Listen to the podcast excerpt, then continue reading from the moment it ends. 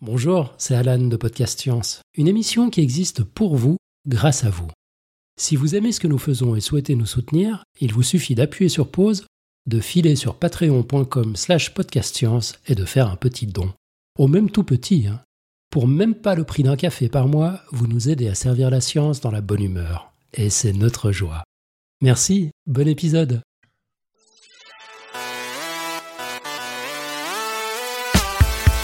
Ce soir sur Podcast Science, on va parler gras, sexe et poils. Et si ce pitch seul ne suffit pas à vous faire rêver comme c'est le cas pour moi, ajoutons que nous allons parler d'épigénétique. Et il fallait bien le duo Eléa-Topo pour oser s'y lancer. Parce que l'épigénétique, c'est bien plus compliqué que de lancer bruyamment pendant un apéro. Vous savez, les gènes, ça ne fait pas tout. L'environnement peut déterminer le sexe de votre bébé. On imagine les dérives. Ce soir, c'est donc Eléa et Topo qui nous expliquent comment ça marche et où en est cette discipline récente de la biologie. Nous sommes le mercredi 17 avril de l'an 2019. C'est l'émission 372. Bienvenue sur Podcast Science.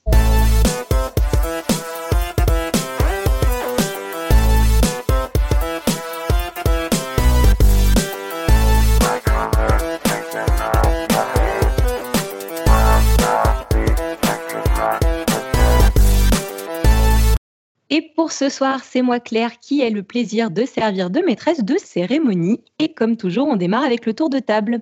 Avec nous ce soir, pas loin de Mulhouse, on a Pascal à la technique. Absolument pas. Ce soir, c'est tu à la technique. Moi, je suis là en tour. Oh on m'a forcé. en fait, c'est une, formule, Pascal. Bah, Pascal à la technique, c'est juste la formule pour dire qu'on a de la technique. Exactement. Depuis Paris, on a Topo. Bonsoir tout le monde. Depuis Strasbourg, on a Eléa. Bonsoir à tous. Depuis Barcelone, on a Tup à la technique. Bonsoir.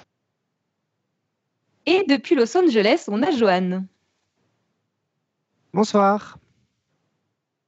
Et au sommaire de cette émission, le dossier d'Eléa et Topo, le pitch de la semaine prochaine, la citation et des annonces. Eléa et Topo, bah c'est à vous. Il y a peu de temps naissait Isaac Alexander Smith Kerner, mon neveu, le fils de Jacques, qui était venu vous parler de la physique des jeux vidéo pour l'épisode 369. Et jusqu'au dernier moment, je ne savais pas, du souhait de mon frère, hein, si j'allais de nouveau avoir une nièce ou pas. Mais ça y est, la génétique a parlé. Isaac est porteur d'un grand chromosome X d'un petit chromosome Y dans le noyau de ses cellules. Et c'est ce petit chromosome Y qui a déterminé le devenir d'une partie de ces cellules embryonnaires qui ont permis de le fournir en deux belles gonades qui pendent à l'extérieur de son corps. Je profite donc de cette introduction pour souhaiter longue vie à mon neveu Isaac et le remercier de ce prétexte parfait pour introduire un sujet passionnant, celui de la détermination sexuelle. Alors, mesdames et messieurs, si vous ne le connaissez pas, je vous présente Pierre Kerber, la seule personne qui peut vous annoncer des bonnes nouvelles à l'antenne et qui en profite pour vous rappeler comment marche la science en même temps. Je te remercie, Eléa. Donc, hormis exception rarissime et sans entrer dans les questions de genre, on peut facilement affirmer que c'est la présence ou non du chromosome Y qui détermine le sexe d'un enfant, dans le sens où il va contrôler le développement de testicules pendant l'embryogénèse. Sachant que d'un point de vue évolutif, la seule population de cellules humaines qui participent à la génération ultérieure est celle qui permet la formation d'ovules ou de spermatozoïdes, eh ben on peut comprendre à quel point le développement des organes permettant la production et le maintien de ces cellules est crucial pour le succès évolutif de l'espèce. Du coup, il est assez surprenant de découvrir, pour peu qu'on s'y intéresse, l'incroyable diversité de détermination sexuelle qui existe chez les êtres vivants. Comme nous l'avions dévoilé lors de l'émission 299 sur les Vaudévaux, il existe des gènes qui permettent de contrôler le développement d'un œil et qui sont conservés entre des espèces très distinctes, comme par exemple une mouche et une souris. Par contre, il ne semble pas exister de réseau de gènes de la détermination sexuelle qui soit universel. Donc une piste d'explication est à trouver déjà dans les types de reproduction dont sont capables les organismes vivants. Chez les animaux, par exemple, le fait qu'une espèce soit caractérisée par deux sexes distincts, ce qu'on appelle le gonochorisme, bah c'est loin d'être la règle. Certaines espèces n'ont pas de sexe distinct et se reproduisent par divers processus asexués qu'on appelle par exemple le bourgeonnement, la division, la parthénogénèse, etc. alors que d'autres ne s'embarrassent même pas de choisir et possèdent deux sexes simultanément, ce qu'on appelle l'hermaphrodisme. Dans mon livre, euh, par exemple, moi Parasite, j'en profite pour faire l'autopromo. Hein. Donc, dans mon livre, je présente même le cas d'une espèce parasitaire de crustacés, Simotoa exiga, qui pratique l'hermaphrodisme séquentiel. Car les individus commencent leur vie en étant tous mâles, puis selon l'occupation de leur hôte, se transformeront en femelles si celui-ci est inoccupé, ou resteront mâles si une femelle s'y trouve déjà. Et si la femelle vient à mourir, c'est le signal pour le mâle qu'il faut changer de sexe. Tout ça sachant que l'hôte, bah, c'est un poisson dont la cavité buccale se transforme en chambre nuptiale, ces parasites étant adeptes de leur langue qu'ils remplacent progressivement. C'est charmant. Après, on me dit que la nature, c'est magnifique, quoi, sérieusement. c'est ça. J'en profite euh, si vous avez des questions. Euh, ouais, euh, je suis peut-être mal compris dans ce que tu disais, mais tu, dis en gros que le, sexe d'un enfant est un peu prédéterminé euh, génétiquement par les gènes de ses parents, ou j'ai mal compris ce que tu racontais? Tu as très très bien compris, il s'agit d'un déterminisme sexuel génétique, et quand on parle d'un enfant, on parle d'un enfant humain. Ouais. Et on, développera toute cette thématique justement sur, sur, sur la distinction entre déterminisme génétique et d'autres déterminismes qui existent encore. Mais pour l'instant, le message, c'est oui, c'est génétique, puisque c'est la présence du chromosome Y qui va déterminer le sexe de l'enfant. Ah d'accord, mais euh, ce que je voulais dire, c'est que c'est pas au sens de, en fonction des gènes des parents, tu peux prédire la, probabilité d'avoir plusieurs un garçon ou une fille. Non, euh, a priori, c'est 50-50. D'accord, ok. C'est ça qui m'étonnait en fait, ouais. Ouais, il y a un sexe ratio de 50-50, euh, en tout cas chez les humains. Le déterminisme, c'est une fois qu'il y a eu fécondation et que tu as un embryon qui est formé, et eh ben, il suffit que tu fasses un cariotype, c'est-à-dire que tu vérifies quels sont les chromosomes. Si tu vois un chromosome Y, tu sauras que l'embryon, normalement, donne un mâle. Ok. Voilà. Alors, je parlais de Simotoa exiga, donc ce crustacé qui remplace la langue de, leur hôte, qui sont des poissons. Et il y a parmi leurs hôtes, il y a le poisson clown, et ce genre d'hermaphrodisme séquentiel existe aussi chez, euh, cet, organisme-là, le poisson clown. Les poissons clowns, ce sont ceux qui ont inspiré le film d'animation Le Monde de Nemo, et beaucoup de personnes ont appris l'incroyable vérité sur le papa de Nemo en découvrant la BD de Marion Montaigne sur son blog Tu mourras moins bête mais tu mourras quand même. C'est le titre complet de son, blog. Alors attention, spoiler. À la mort de la maman de Nemo, Marin, qui est le papa, aurait dû devenir la nouvelle maman de Nemo. Voilà, en effet, chez les poissons clowns, il y a une structure sociale très stricte. Une seule femelle, une seule femelle pardon, par groupe, le plus gros poisson, un mâle reproducteur et d'autres mâles, des petits juvéniles interdits de reproduction. Si la femelle vient à mourir, le mâle change de sexe et devient la nouvelle femelle, et un des juvéniles peut prendre le rôle de mâle. Cela signifie donc que tous les poissons clowns naissent mâles, mais que seules les circonstances sociales peuvent décider d'un changement de sexe pour devenir femelle. C'est ça l'hermaphrodisme séquentiel chez le poisson clown. Un autre type de déterminisme sexuel qui me fascine, c'est celui qui est uniquement tributaire de l'environnement ce déterminisme est définitif. Il n'y a pas de changement de sexe possible, comme euh, je viens d'en parler pour euh, le poisson clown ou pour euh, le crustacé Simotoa exiga. Mais par contre, il est déterminé par des signaux environnementaux comme la longueur du jour, l'abondance de nourriture ou encore, l'endroit où la larve tombe à la fin de son développement. C'est le cas par exemple chez un ver marin qui s'appelle la bonellie verte, chez qui les larves naissent sans sexe déterminé, mais qui vont devenir femelles si elles tombent sur le sol ou devenir mâles si les larves tombent sur une femelle. Donc c'est plutôt pratique.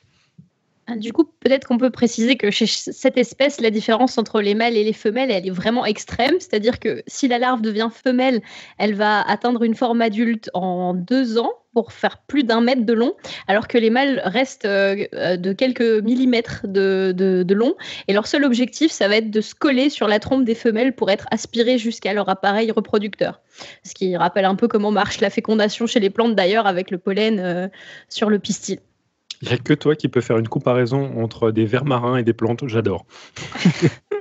Mais il y a aussi un autre cas, c'est chez les baudrois. Donc, ce sont des poissons chez qui les mâles restent tout petits et fusionnent avec l'épiderme et les vaisseaux sanguins de la femelle pour se transformer en sorte de testicules parasitaires. J'en profite là pour faire remonter dans la chatroom quelques images, notamment de la BD de Marion Montaigne. Là, je vais partager euh, des images de la Bonelli, la Bonelli verte, cet annélide, ce, ce, verre marin qui ressemble un peu à, un rien, mais qui est justement à ce déterminisme environnemental assez particulier. Rien, c'est le terme technique, c'est ça? Non, non, ça me fait juste rire que c'est beau la nature. Je suis en train d'imaginer, euh, moi j'essaie de m'imaginer euh, dans le monde humain, quoi, de se dire que tu nais et devenir homme, c'est-à-dire te transformer progressivement en testicule de la femelle. Bah, moi, je trouve ça charmant.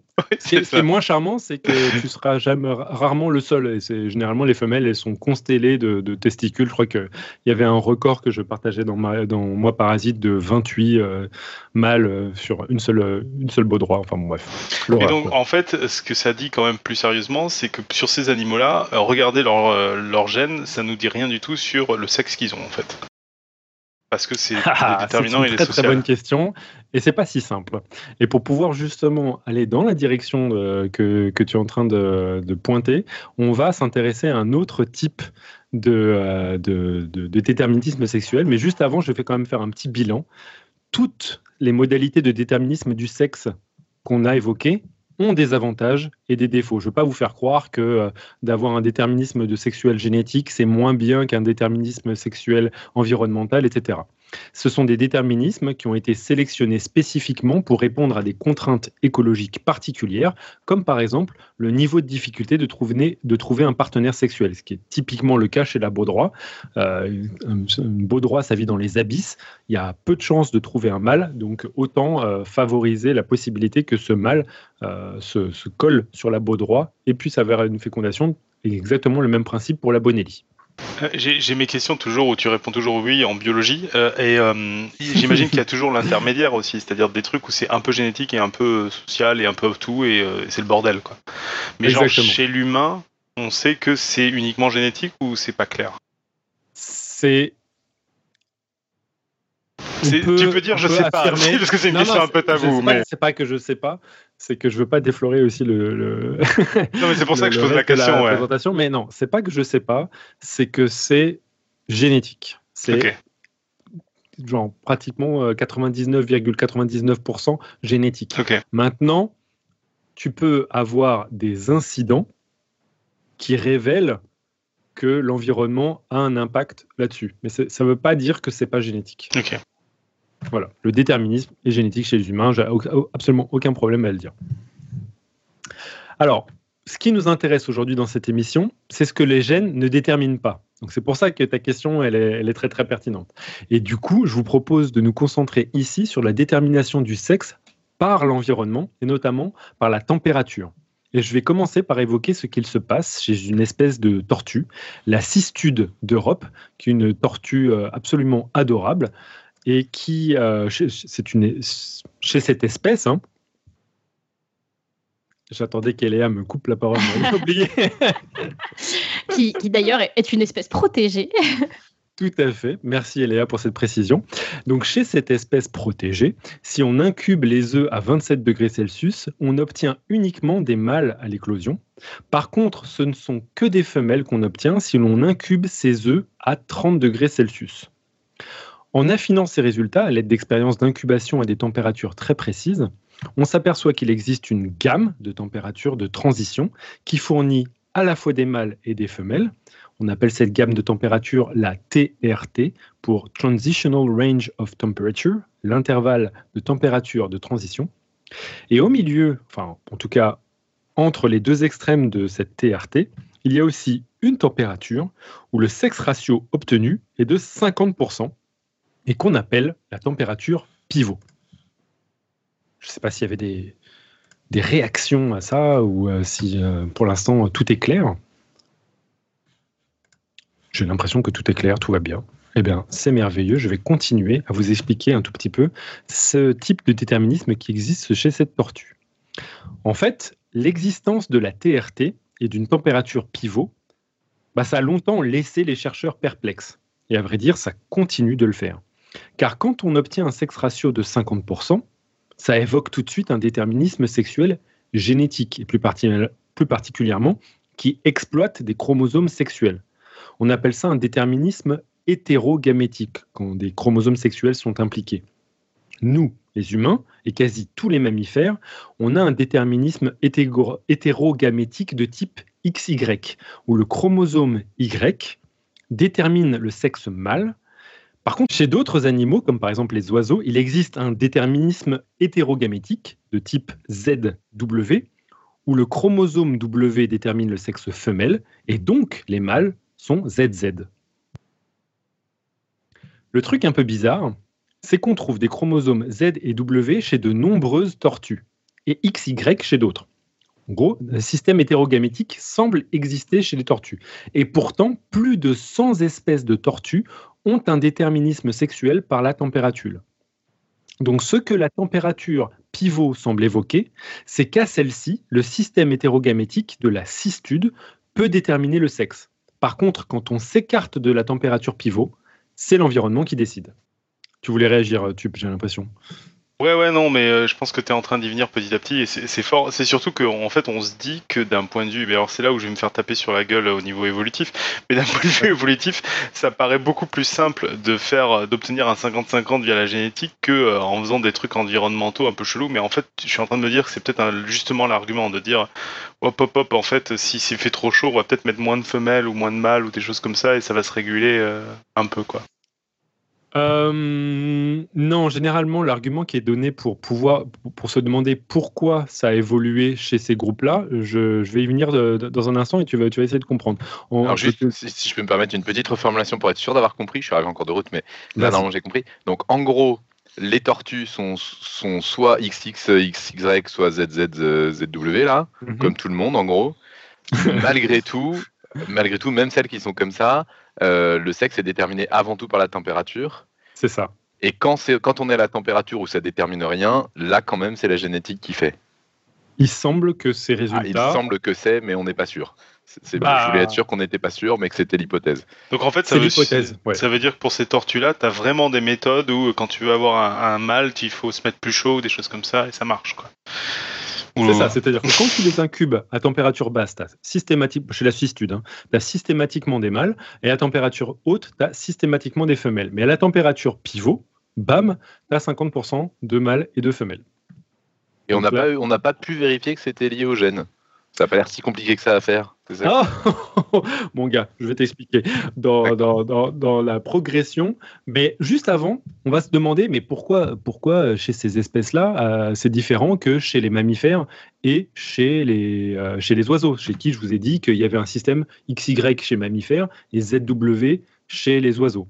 Bah, la raison derrière cette, euh, cette présence de hum, déterminisme sexuel génétique chez les oiseaux et chez les mammifères, on peut s'y intéresser en voyant qu'est-ce qu'il y a de commun entre mammifères et oiseaux. Et moi, je vais vous dire ce qui est commun.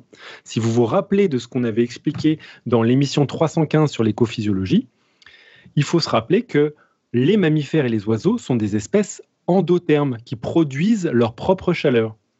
Alors que les tortues, comme la plupart des sauropsidés, le nom plus exact pour dire reptiles, eh bien, ce sont des extothermes et dépendent donc du milieu externe pour changer de température interne.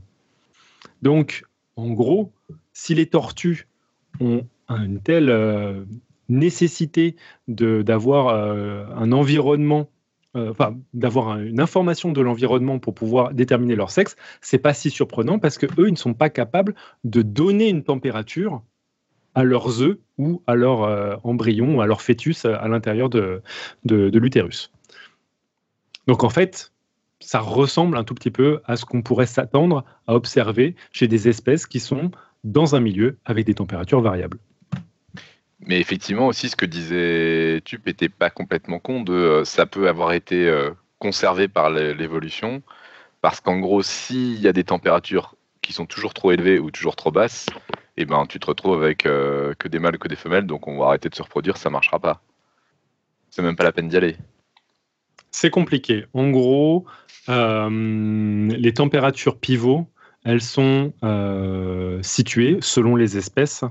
Déjà, elles sont différentes entre, entre les espèces. Et souvent, elles sont situées à un thermopréférendum de l'espèce. C'est-à-dire, comme je vous l'avais expliqué dans cette fameuse émission 300, 315, ce sont des températures qui correspondent à peu près à l'écologie de, leur, euh, milieu. D'autre part, euh, tu peux aussi observer que des espèces, euh, par exemple comme des crocodiles ou des, des tortulutes, vont creuser et pondre leurs œufs dans un milieu dans lequel la température est distribuée au sein du nid. Et notamment, c'est assez connu chez les crocodiles. Tu vas avoir au sein du nid des températures différentes en fonction de tu es plus proche du centre du nid que de l'extérieur. Et du coup, tu vas avoir des mâles à l'extérieur et euh, des femelles euh, à l'intérieur du nid. Donc il y a des régulations qui dépendent à la fois de la taille de l'espèce, de l'espèce, du, milieu dans lequel ils ont évolué, etc. etc. Donc je ne peux pas te donner une réponse euh, générale pour ce, pour ce genre de choses. J'ai une dernière question, puis on te laisse continuer. Celle-là, elle va être simple pour toi, je pense. C'est quoi qui est apparu en premier? Il semblerait que l'endothermie, ce soit quelque chose qui soit apparu indépendamment chez les mammifères et chez les oiseaux à partir d'espèces qui étaient ectothermes. Voilà. Donc, a priori, ectotherme avant endotherme. Donc, l'endothermie, c'est apparu après. Donc, euh, je parlais entre, entre le génétique et, la température. De fait, le fait que euh, les espèces endothermes dépendent plus du déterminisme génétique que les espèces ectothermes semble suggérer que le déterminisme génétique existe, euh, enfin, était aussi prépondérant dans des groupes euh, après un des déterminismes environnementaux. Cependant, parce que j'aurais dit dans la, la, la, chatroom des arbres phylogénétiques dans lesquels on voit la distribution des déterminismes euh, entre les différentes espèces, et pas seulement les vertébrés, mais aussi des insectes, etc. Et en gros, il y a encore des scientifiques qui s'écharpent là-dessus. Personne ne sait. Voilà, on ne sait pas. mais le fait qu'on n'arrive pas à trouver des gènes communs entre toutes les espèces, laisse suggérer que euh, bah, on n'arrive pas à savoir ce qui était euh, essentiel, ce qui était ancestral à, tout, à toutes ces espèces-là. Ok, comme d'hab, toujours la même réponse des biologistes, c'est le bordel, quoi. Attends, je t'ai donné quand même quelques petites affirmations aujourd'hui. J'ai fait des efforts. Bref, ce qu'il faut comprendre aussi, c'est que l'environnement décide le sexe uniquement à un moment précis de l'embryogénèse des cystudes. Ça veut dire que vous aurez beau congeler ou cuire vos cystudes, après l'éclosion, elles ne changeront pas de sexe. Ne le faites pas, s'il vous plaît. Oui, parce que je rappelle que c'est une espèce protégée. Voilà, donc les cystudes, on ne les congèle pas, on ne les cuit pas, mais par contre, vous savez que c'est uniquement pendant l'embryogénèse que l'environnement a un, influe sur le déterminisme sexuel. Ce moment. Ça veut dire qu'on peut faire de la soupe de cystudes euh, femelle et mâle. Et c'était pas le même goût? C'est dégueulasse ce que tu dis, et je te rappelle que c'est une espèce protégée. c'est tout petit les cystudes, ça, ça, ça vaut pas le coup de les cuire. Bref. Donc, le moment où le, sexe est déterminé, c'est le moment où les gonades se développent. Et l'étude du développement de ces structures a révélé que presque tous les animaux, et ça c'est ça qui est intéressant, presque tous les animaux partent d'une structure embryonnaire qui peut potentiellement donner soit des testicules, soit des ovaires. Ça marche chez la mouche aussi, c'est-à-dire que les mouches ont au début une structure qui est indéterminée, on dit qu'elle est bipotentielle, et en gros, on part avec une gonade asexuée qui, en fonction du, type de déterminisme, va intégrer des signaux soit environnementaux, soit génétiques, pour diriger le développement de l'organe vers celui de testicules ou d'ovaires. Ça, on peut notamment s'en rendre compte en réalisant des expériences hardcore de culture de gonades embryonnaires au laboratoire.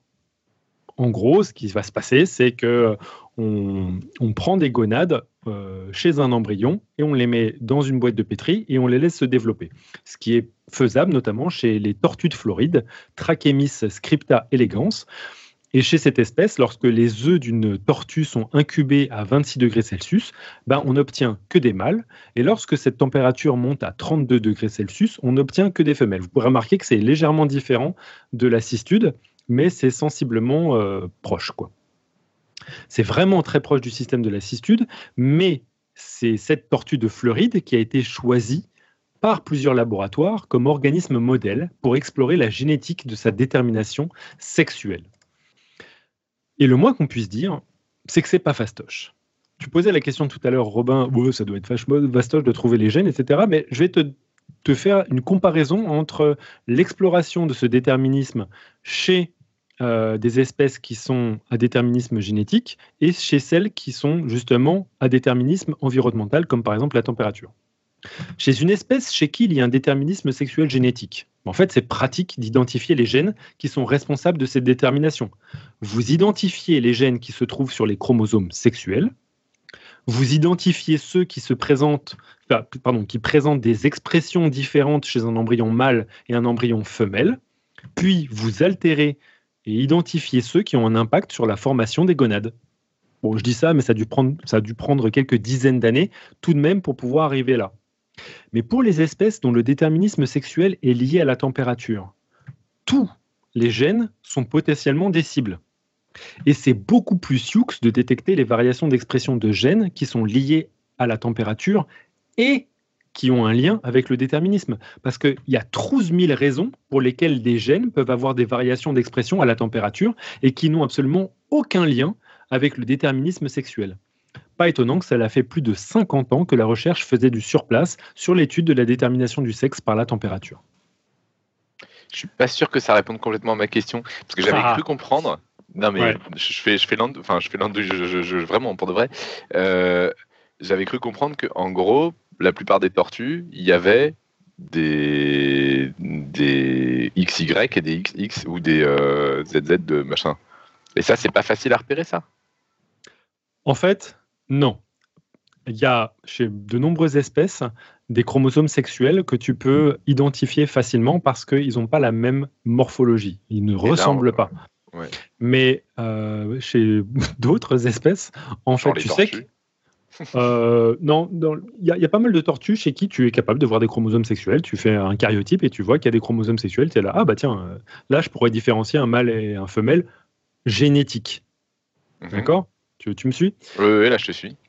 Euh, le truc, c'est que c'est pas nécessairement la présence de chromosomes sexuels qui va déterminer si tu as des mâles et des femelles. Donc ça veut dire que en gros, tu peux avoir des mâles génétiques qui donnent des femelles phénotypiques. Ça j'ai compris.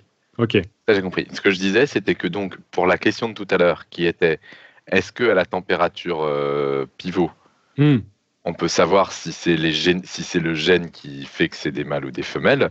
Si les cariotypes sont différents, ça se fait pour le coup, ça. Ça, ça se fait. En effet. donc tu dis quand, on, quand tu dis on sait pas trop, en fait on sait. Le truc, c'est que toutes les espèces n'ont pas des chromosomes sexuels visibles. Donc pour les pour les pour il y a des espèces qui, nous qui nous voilà, mais euh, voilà. Mais il y a des espèces pour lesquelles on peut savoir si c'est effectivement le gène qui à température pivot euh, est déterminant. Bah non, parce que c'est pas nécessairement parce que tu as des chromosomes sexuels que ce sont eux qui vont déterminer le sexe. Bah oui, non, mais quand on est à la température pivot, si tu tombes sur un. Ouais, non, je, suis d'accord. En gros, tu mets à la température pivot. Tu mets à la température euh, pivot que des œufs, et après tu fais de la génétique et tu regardes si les mâles sont bien, si les mâles et les femelles correspondent bien au, phénotype machin, enfin au pardon au génotype. Voilà, c'est ça qui a été fait, mais à partir du moment où tu, tu, tu vas à une autre température, ah oui, non, mais sais plus. Voilà, mais tu sais plus du coup si ces gènes, euh, en gros, ça ne t'aide pas du tout à savoir quels sont les gènes qui déterminent le sexe. En dehors de cela. En dehors de la température pivot. Non, mais puis en dehors de ces gènes-là, qui sont des chromosomes, qui sont les chromosomes vraiment différents. Ouais. D'accord, ça d'accord. Mais par contre, on peut savoir à température pivot si les, si les chromosomes sexuels sont effectivement déterminants. Ouais, et ça a été fait euh, essentiellement sur des cultures de gonades. D'accord. Voilà. On prend pas des tortues entières, ça prend trop de place. Bah, c'est chiant. Hein. ouais, voilà, après, il faut les maintenir et tout. C'est plus facile de faire des gonades euh, comme ça. Et après, en plus, euh, tu, peux voir euh, la production d'hormones par ces gonades et de confirmer que ça va dans le, dans, le sens, donc c'est plus facile à déterminer. Bref, ça fait plus de 50 ans que la recherche faisait du surplace. Et bien, il y a moins d'un an, des équipes sino-américaines ont fait un bond de géant dans la compréhension du déterminisme sexuel par la température chez la, chez la tortue de Floride. Et si le sujet est pertinent par rapport au thème de l'émission de ce soir, c'est qu'il existe un lien étroit et surprenant entre l'épigénétique et la manière dont on obtient des filles et des garçons chez ces tortues. En fait, cela faisait des années que plusieurs équipes se disaient que s'intéresser aux différences d'expression de gènes ne suffirait pas à comprendre le phénomène de la détermination du sexe par la température. Ces équipes ont commencé par caractériser l'état des molécules d'ADN dans des gonades en formation cultivées à différentes températures. Alors, je laisserai à Eléa le soin d'expliquer cet état des molécules d'ADN, puisque c'est vraiment le sujet de ce soir, mais en gros, ça revient à se demander si l'ADN est plus ou moins compacté et décoré à certains endroits. C'est un peu comme un arbre de Noël avec des guirlandes et des boules. Quoi. Ça, c'est typiquement un sujet d'épigénétique. Mais encore une fois, trouver des différences de décoration et compaction de l'ADN dans des cellules de gonades cultivées à différentes températures, bah, cela ne permet pas de dire que ces différences sont à l'origine du destin que va prendre ces gonades. Corrélation n'est pas causation, vous connaissez tout le tintouin, on en a déjà assez suffisamment parlé sur Podcast Science. Mais là où ces équipes sino-américaines ont été futées, c'est qu'elles ont recoupé les informations entre l'état de l'ADN et des différences d'expression de gènes dans les gonades cultivées à différentes températures. Elles ont fait un pari entre des types de différences de décoration de l'ADN et les gènes qui sont responsables d'établir ces décorations. Euh, des gonades cultivées en laboratoire, c'est-à-dire J'ai du mal à me visualiser un peu la chose. Pas de problème. Il y a, quelque chose au bout des gonades ou il y a juste que les gonades qui sont cultivées? En fait, ce que tu fais, là j'ai partagé une image sur la chatroom, mais je, pense qu'on pourra en partager euh, un peu plus tard, c'est que tu, tu, prends des œufs, de, ta tortue. Tu les laisses incuber jusqu'à une étape du développement dans lequel tu sais que les gonades commencent à apparaître. Tu ouvres les œufs, tu prélèves ton embryon. Sur l'embryon, tu le dissèques, tu prélèves les gonades, tu les mets dans une boîte de pétri avec un milieu nutritif pour que les gonades, les cellules des gonades continuent à se développer et tu laisses mûrir les gonades comme si elles étaient dans une tortue, tu vois, sauf qu'elles sont euh, dans une boîte de pétri et elles continuent de se développer. Et grâce à ça, bah, tu peux faire plein de choses, comme par exemple euh, prélever l'ADN de ces cellules, tu peux euh, mettre des hormones, tu peux faire plein plein de choses qui permettent justement de, de voir quel est l'impact de tel ou tel signal, comme par exemple la température, sur le développement de ces gonades. C'est un truc qui peut se développer totalement indépendamment du reste de ce qu'il y a au bout, quoi. Enfin, de, de l'être vivant qu'il y a autour, quoi. C'est ça, les gonades, en tout cas, oui, c'est le cas. Euh, c'est fou. oui, c'est complètement dingue. Moi, quand j'apprends ça, il euh, faut, faut, savoir que euh, quand tu, tu, vas dans des colloques, par exemple, Dévo Dévo, etc., tu as des, des, gens qui font tout un talk pour dire voilà, on a enfin réussi à faire des cultures dieux de, de je sais pas moi, d'oiseaux de, dans des boîtes de pétri ou des, des, des, ailes de papillons dans des, dans des boîtes de pétri. Moi, à chaque fois, je suis là, genre, mais c'est complètement dingue. Quoi. Donc oui, ça se fait. Ouais, voilà. Tant que tu as le milieu nutritif euh, adéquat, c'est bon. Après, il y a énormément de scientifiques qui sont très très sceptiques sur cette méthode-là, parce qu'ils se disent, ah, attendez, mais si vous les mettez dans les boîtes de pétri, il y a plein plein de signaux qui sont apportés par le reste de l'embryon que vous n'avez pas. Et c'est vrai que c'est une discussion à avoir. Donc je vous rassure, euh, l'équipe sino-américaine là dont, je vous parlais, elle a, fait les tests en culture, mais aussi dans des embryons complets de, tortues.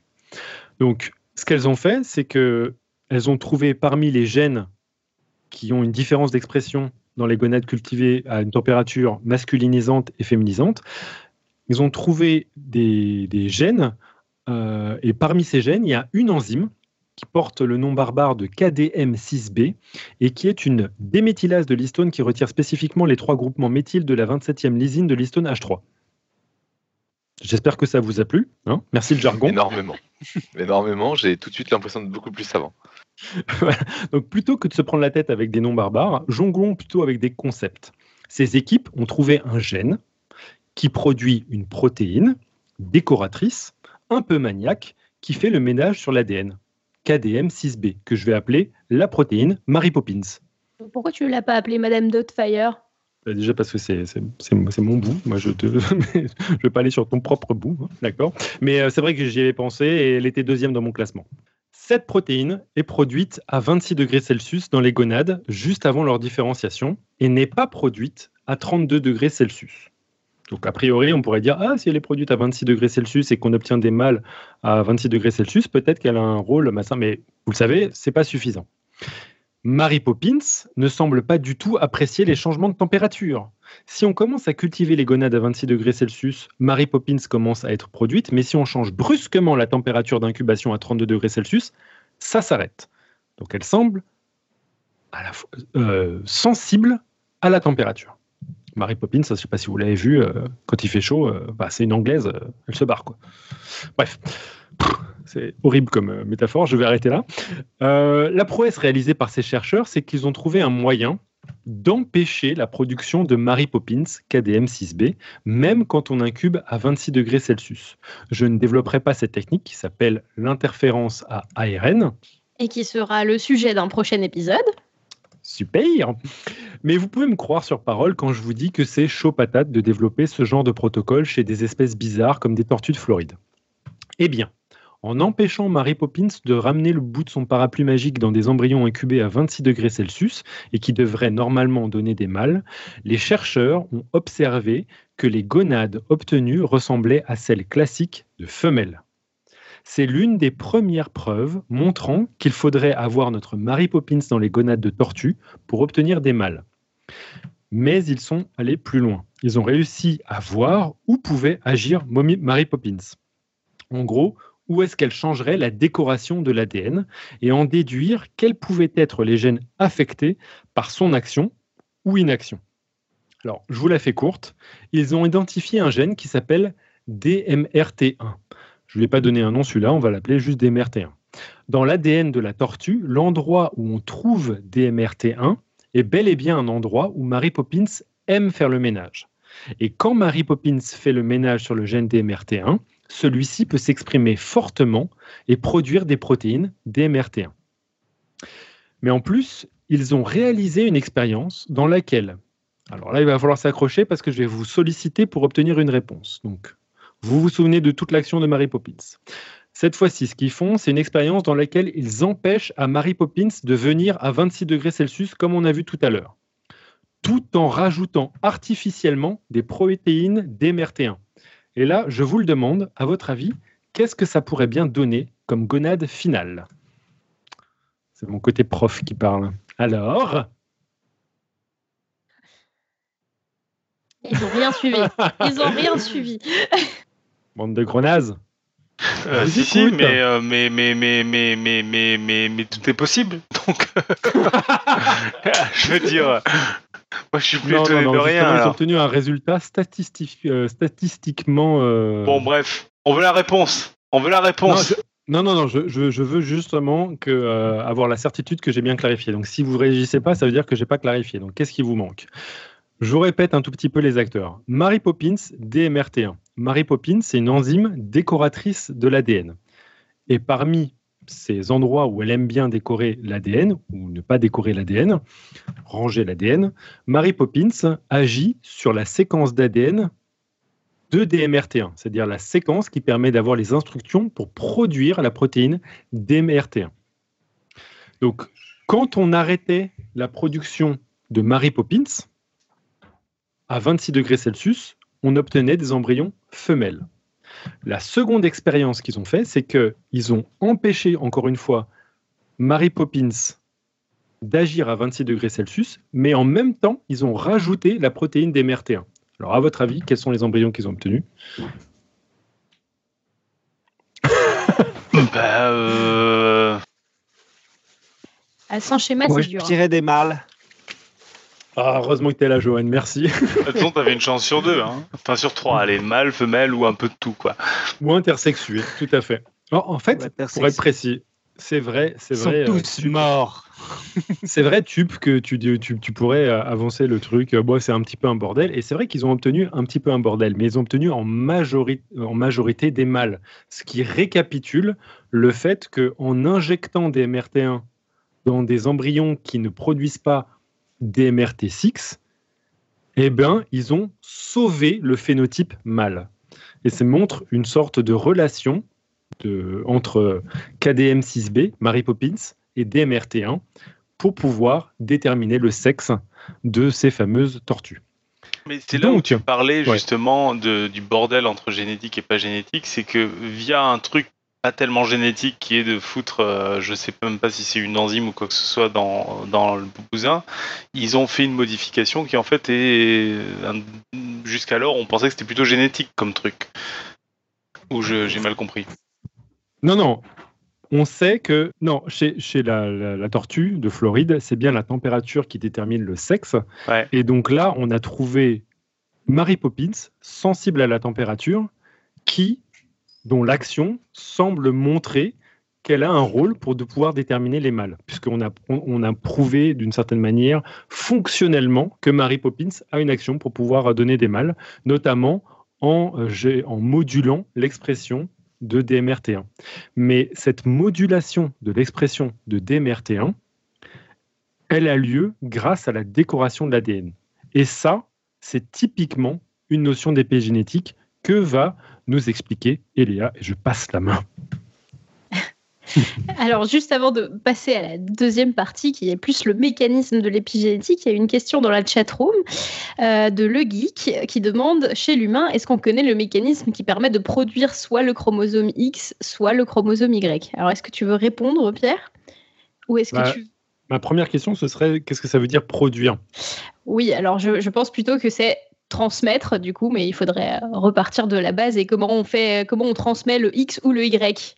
D'accord, Oh. alors dans ce cas-là, si, si c'est ça la, la- la remarque de le geek, c'est simple. euh, les cellules qui transmettent le chromosome soit X, soit Y, ce sont les spermatozoïdes. En fait, quand tu as un mâle, un mâle c'est un, un individu humain qui porte dans chacune de ses cellules un, chromosome X et un chromosome Y. Au moment de la production des spermatozoïdes, il y a la moitié du patrimoine génétique qui va être passé. Donc soit un chromosome X, soit un chromosome Y. Et donc, la manière de produire des embryons avec XX ou XY, c'est de rencontrer un spermatozoïde avec un chromosome X avec un ovule qui sera nécessairement X, ou un spermatozoïde Y qui va rencontrer un ovule qui est toujours X. Et c'est comme ça que tu rétablis des organismes avec la totalité du patrimoine génétique normal d'un humain, 23 paires de chromosomes, dont soit XX, soit XY, portés par des spermatozoïdes soit X, soit Y. Et la- le, le mécanisme cellulaire qui permet la production de spermatozoïdes, c'est ce qu'on appelle la méiose, qui est le même mécanisme que, qui existe chez les ovules, c'est-à-dire des divisions cellulaires un petit peu particulières qui permettent d'obtenir des cellules avec la moitié du patrimoine génétique normal. Je ne sais pas si ça répond à la question. On verra. il en reposera une dans la chatroom si, si jamais il n'a pas compris. Alors, du coup, pour expliquer un peu comment ça fonctionne l'épigénétique, on va reprendre depuis le début. Si on regarde une cellule, dans les noyaux de chacune de nos cellules, il y a à peu près 2 mètres d'ADN à stocker. On parle ici donc de cellules humaines hein, euh, dont le patrimoine génétique représente près de 3 milliards de nucléotides A, T, G et C répartis sur 23 paires de chromosomes. Voilà, donc ça, tout ça, 3 milliards de nucléotides, ça fait 2 mètres et on doit le stocker dans un compartiment de environ 10 micromètres. Je ne sais pas si vous vous imaginez. Du coup, pour réaliser cette prouesse, euh, dans la cellule, il y a tout un tas de protéines autour desquelles l'ADN va s'enrouler de la façon la plus compacte possible. Euh, je vous mettrai un schéma dans la chatroom juste après. Donc, euh, on en avait déjà parlé dans des épisodes précédents, mais l'ADN, c'est euh, un enchaînement de, de deux molécules qui sont formées de petites briques moléculaires qu'on appelle les nucléotides, qui sont enroulées en double hélice et qui forment en plus un enroulement compact, un peu comme des câbles à ressort de vieux téléphones. Ça, c'est un temps que les moins de 20 ans ne peuvent sûrement pas connaître. Mais sous cette forme, ADN plus protéines, c'est là qu'on parle de chromosomes. Et c'est une structure qui est condensée. C'est une méthode de compaction qui est très très efficace et qui permet la séparation et la répartition de l'information génétique entre deux cellules filles, soit pendant la division cellulaire, euh, soit pendant euh, la méiose dont on parlait ju juste avant. Donc autant c'est pratique pour séparer euh, les deux bras des chromosomes de façon équitable, autant c'est très embêtant pour lire l'information qui est contenue euh, sur la molécule d'ADN. Puisque les protéines qui sont chargées de la lecture de l'ADN, donc les gènes, ils doivent accéder physiquement à la séquence. Alors, essayez de vous représenter une pelote de laine. Si vous voulez regarder un bout de fil sur lequel on aurait écrit quelque chose euh, à l'intérieur, eh ben, il va falloir d'abord dérouler la pelote pour pouvoir y accéder. Et si vous vous souvenez bien, euh, dans les épisodes précédents sur ce sujet, et notamment celui sur la biologie moléculaire, l'épisode 355, ou alors dans vos cours de biologie, pour que l'ADN soit exprimé, il doit être euh, ce qu'on qu appelle transcrit en une nouvelle molécule. euh, par un complexe de protéines qu'on appelle l'ARN polymérase. Donc l'ADN doit être converti en ARN. Et cette machinerie-là, elle est envoyée au bon endroit grâce à des protéines qui vont cibler euh, les gènes et qu'on appelle des facteurs de transcription, qui vont reconnaître des petites signatures d'ADN spécifiques, des motifs d'ADN, s'y lier et recruter la polymérase. Donc, il y a des facteurs de transcription activateurs qui vont plutôt déclencher la lecture des gènes, et il existe des facteurs de transcription qui sont répresseurs, donc dont la présence empêche l'accès à la séquence d'ADN. D'ailleurs, je vous évoquais notamment le rôle important des facteurs de transcription dans l'épisode EvoDevo 2, en soulignant l'importance en évolution des bouts d'ADN qui sont reconnus par ce genre de protéines, les fameux motifs de fixation aux facteurs de transcription. En effet, si des mutations font apparaître ou disparaître ces sites de fixation des facteurs de transcription, bah, ça peut complètement changer l'expression des gènes sans que les protéines elles-mêmes changent dans leur, dans leur séquence d'ADN. Voilà, donc ça, ça se produit lorsque la cellule se divise, mais lorsque la cellule ne se divise pas, euh, c'est pas pour autant que euh, l'ADN redevient un long fil tranquille donc l'ADN, il est enroulé autour de, ces protéines et il reste euh, enroulé autour de ces protéines à certains endroits pour former des pelotes. Ça, c'est euh, donc ces protéines autour desquelles l'ADN est enroulé, on appelle ça les histones. Et euh, le complexe que ça forme dans la cellule, on l'appelle le nucléosome. Un nucléosome, c'est une espèce de perle de huit protéines d'histones il y a deux protéines qui s'appellent H2A, deux protéines qui s'appellent H2B, deux protéines H3 et deux protéines H4. Et autour de ça, l'ADN s'enroule d'exactement 146 paires de bases. Alors, il y a une cinquième protéine, euh, une cinquième histone qui s'appelle l'histone H1 et qui sert en quelque sorte de verrou à la boucle d'ADN euh, qui est enfilée autour de sa perle d'histone. Et ce mélange protéine-ADN bien organisé, c'est ce qu'on appelle la chromatine. Alors, euh, autour de ces nucléosomes, du coup, l'ADN va se répartir euh, en, plusieurs territoires dans le noyau.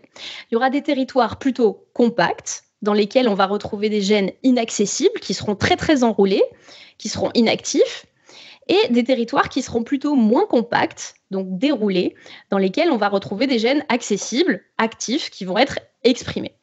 On parle dans le jargon souvent de chromatine fermée ou de chromatine ouverte.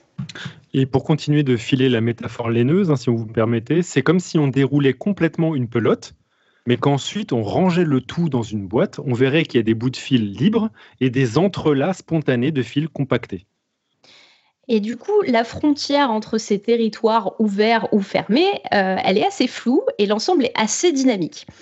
Alors si on regarde de plus près, euh, ces territoires ont des caractéristiques particulières et euh, lorsqu'on regarde, on trouve des modifications chimiques qui sont différentes dans certaines régions du noyau de la cellule par rapport à d'autres.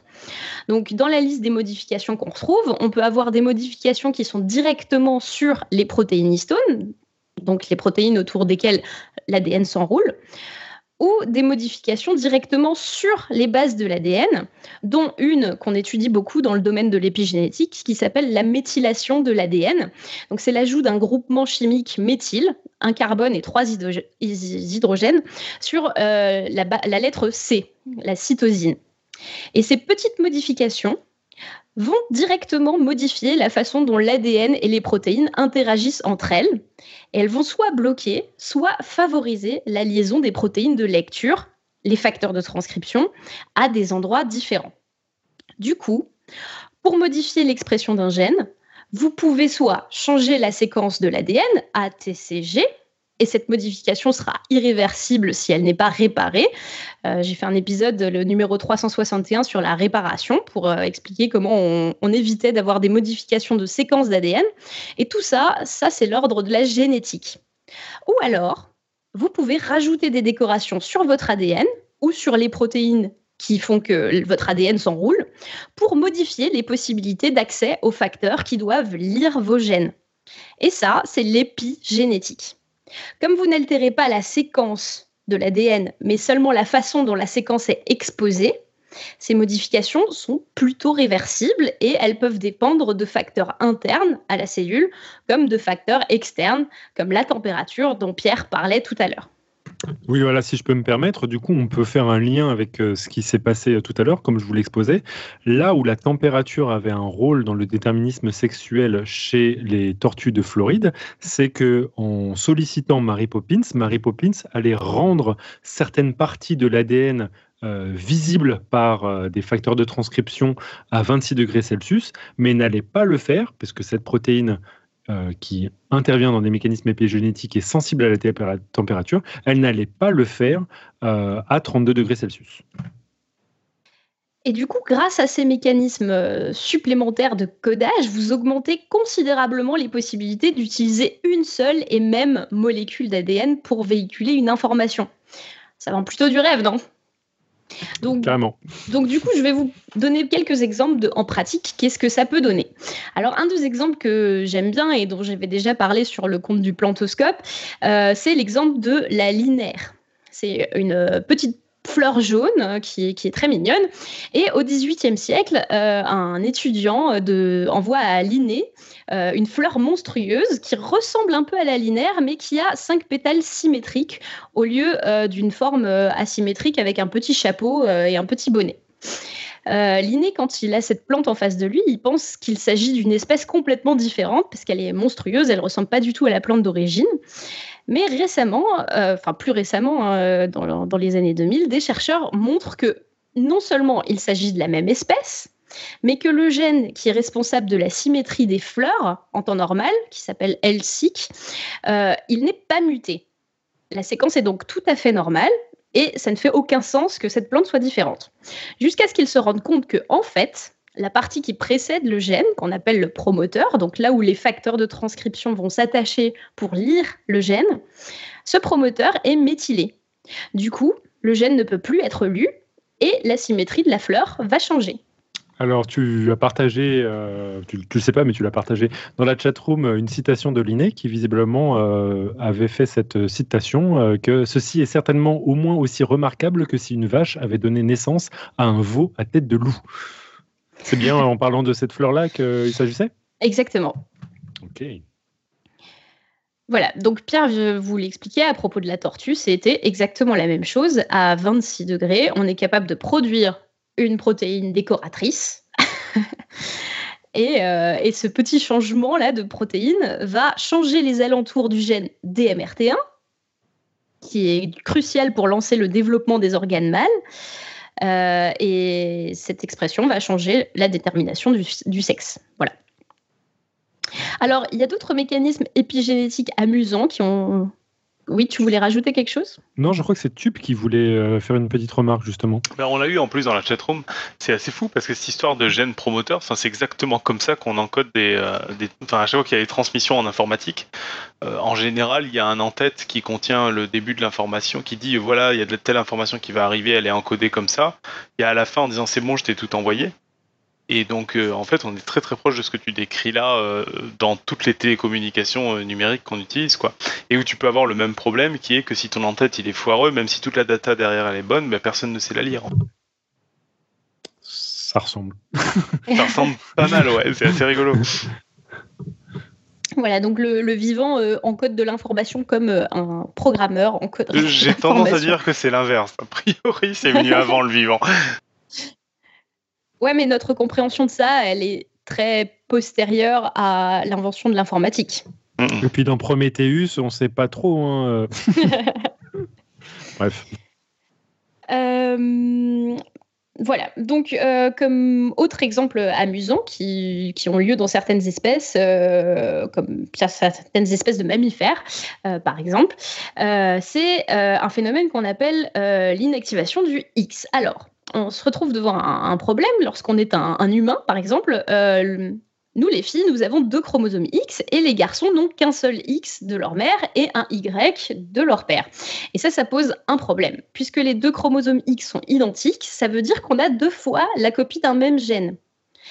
Alors, si ce même gène est exprimé pareil depuis ces deux copies, on aurait donc systématiquement deux fois plus d'un même gène qui code pour une même protéine euh, que les garçons. C'est pas très très égalitaire. Hein, vous allez me dire. Mais euh, nos cellules sont capables d'inactiver l'une des deux copies du X. Alors comment? Euh, sur le chromosome X, il y a un gène intéressant qui code pas pour une protéine, mais pour un ARN qu'on appelle XIST. Alors, c'est X Inhibitory Specific Transcript. Et lorsque celui-ci est exprimé, il va recouvrir totalement l'exemplaire du chromosome X euh, depuis lequel il est exprimé, ce qui va le rendre inaccessible et inactif. Et pendant le développement, l'un des deux gènes XIST, et seulement l'un des deux, au hasard, est méthylé, ce qui le rend inaccessible pour la machinerie de lecture. Du coup, comme il n'est pas exprimé, le produit du gène ne recouvre pas le chromosome, et donc on obtient un chromosome actif, pendant que l'autre reste inactif. Bingo. Donc Alors peut-être qu'on peut euh, se permettre de faire un résumé un tout petit peu de, ce que tu as dit. En gros, pour que euh, le chrome, puisque euh, dans une situation dans laquelle les filles ont deux chromosomes X, il faut obtenir un des chromosomes X qui soit illisible. C'est ça l'idée. Sinon, il y aurait trop. Je comprends pas bien pourquoi. Bah, parce que, en fait, regarde. Parce que les... autres chromosomes, ils sont tous en deux exemplaires, ça pose pas de problème. Oui, mais ce serait. Euh, tu as, un chromosome du père et un chromosome de la mère qui sont identiques. Donc, tu as, as, un dosage qui, à la fin, est euh, équivalent entre un homme et une femme.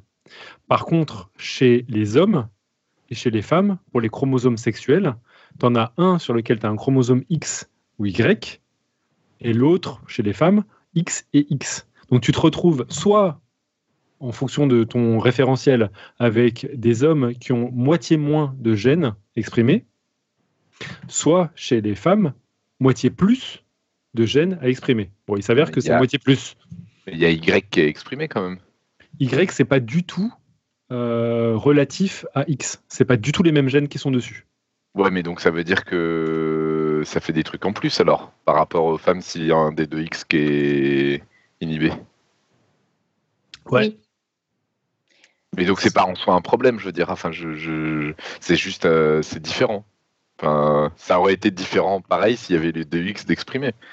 En gros, ça veut dire que pour pouvoir faire un être humain, si tu as deux chromosomes X, c'est un peu comme une situation dans laquelle euh, tu as euh, trois chromosomes 21. Ça fait des problèmes. D'accord, mais, euh, mais je trouve pas ça évident a priori. Ah non, non, c'est pas évident. C'est pas évident. Faut, faut, faut, voilà, c'est parce que finalement, euh, tous les autres chromosomes sont en deux exemplaires et ça pose pas de problème, et euh, le X et le Y s'expriment et ça pose pas de problème. Donc c'est un fait qu'on constate, mais il n'y a pas vraiment de logique, quoi. Il s'avère que chez les êtres humains, chez la plupart des mammifères, si les deux X s'expriment, ça marche pas bien. C'est ça. Ok. Ah oui, d'ailleurs, euh, Eléa, toi, tu as des, des, exemples justement dans le cas où il n'y a pas, où les deux chromosomes X sont lisibles. Qu'est-ce que ça entraîne, ça, comme pathologie? Euh, je ne sais pas. je ne sais pas, mais je sais que systématiquement, ils sont euh, l'un ou l'autre est inactivé aléatoirement. Je vais chercher. Voilà. Mais du coup, ça fait un exemple marrant euh, chez le chat, par exemple. C'est un exemple qui revient souvent quand on parle d'épigénétique. sur le chromosome X, il existe un gène qui a deux versions. Un gène qui va provoquer la couleur orange et un gène qui va euh, enfin un équivalent de ce gène qui va euh, provoquer la couleur noire. Et alors, lors du développement embryonnaire, on part d'une seule cellule qui va se diviser en tout un tas d'autres cellules filles pour former l'ensemble des tissus. Pour les mâles, il n'y a qu'une version du gène de la couleur qui sera transmise, et donc le mâle sera forcément entièrement roux ou entièrement noir. Par contre, chez la femelle, comme on peut avoir deux versions du X, donc deux versions du gène de la couleur, orange ou noir, et que les copies du X, elles sont inactivées aléatoirement dans chaque cellule, eh ben on peut se retrouver avec une chatte qu'on appelle écaille de tortue ou calico, qui a des patchs noirs, des patchs oranges et des fois en plus des patchs blancs s'il y avait en plus un gène blanc qui traînait quelque part. Euh, tout ça réparti aléatoirement sur le corps. Voilà. cet aspect-là des chats euh, tricolores, c'est lié au chromosome X et à l'inactivation du X. Ça va Et donc, ouais, ouais. Et donc, euh, oui, donc c'est dans chaque cellule. C'est pas, c'est pas au moment de la fécondation ou des trucs comme ça. C'est dans chaque cellule aléatoirement. Euh, C'est-à-dire que tu as la moitié de tes cellules où c'est un X qui s'exprime et l'autre moitié où c'est l'autre, quoi. En gros. C'est ça. Alors, euh, tu, tu as des cellules, des lignées de cellules qui vont maintenir certains, certains patterns. Donc, c'est pour ça qu'il y a des, plutôt des patchs. C'est ça, c'est pour ça que c'est des zones, ouais. C'est quand même Voilà. parce que j'allais, poser la question si c'était aléatoire, euh, ce serait quand même mieux mélangé que ça. Chez les chats, c'est très mal mélangé. T'as des ça. taches oranges et des taches noires.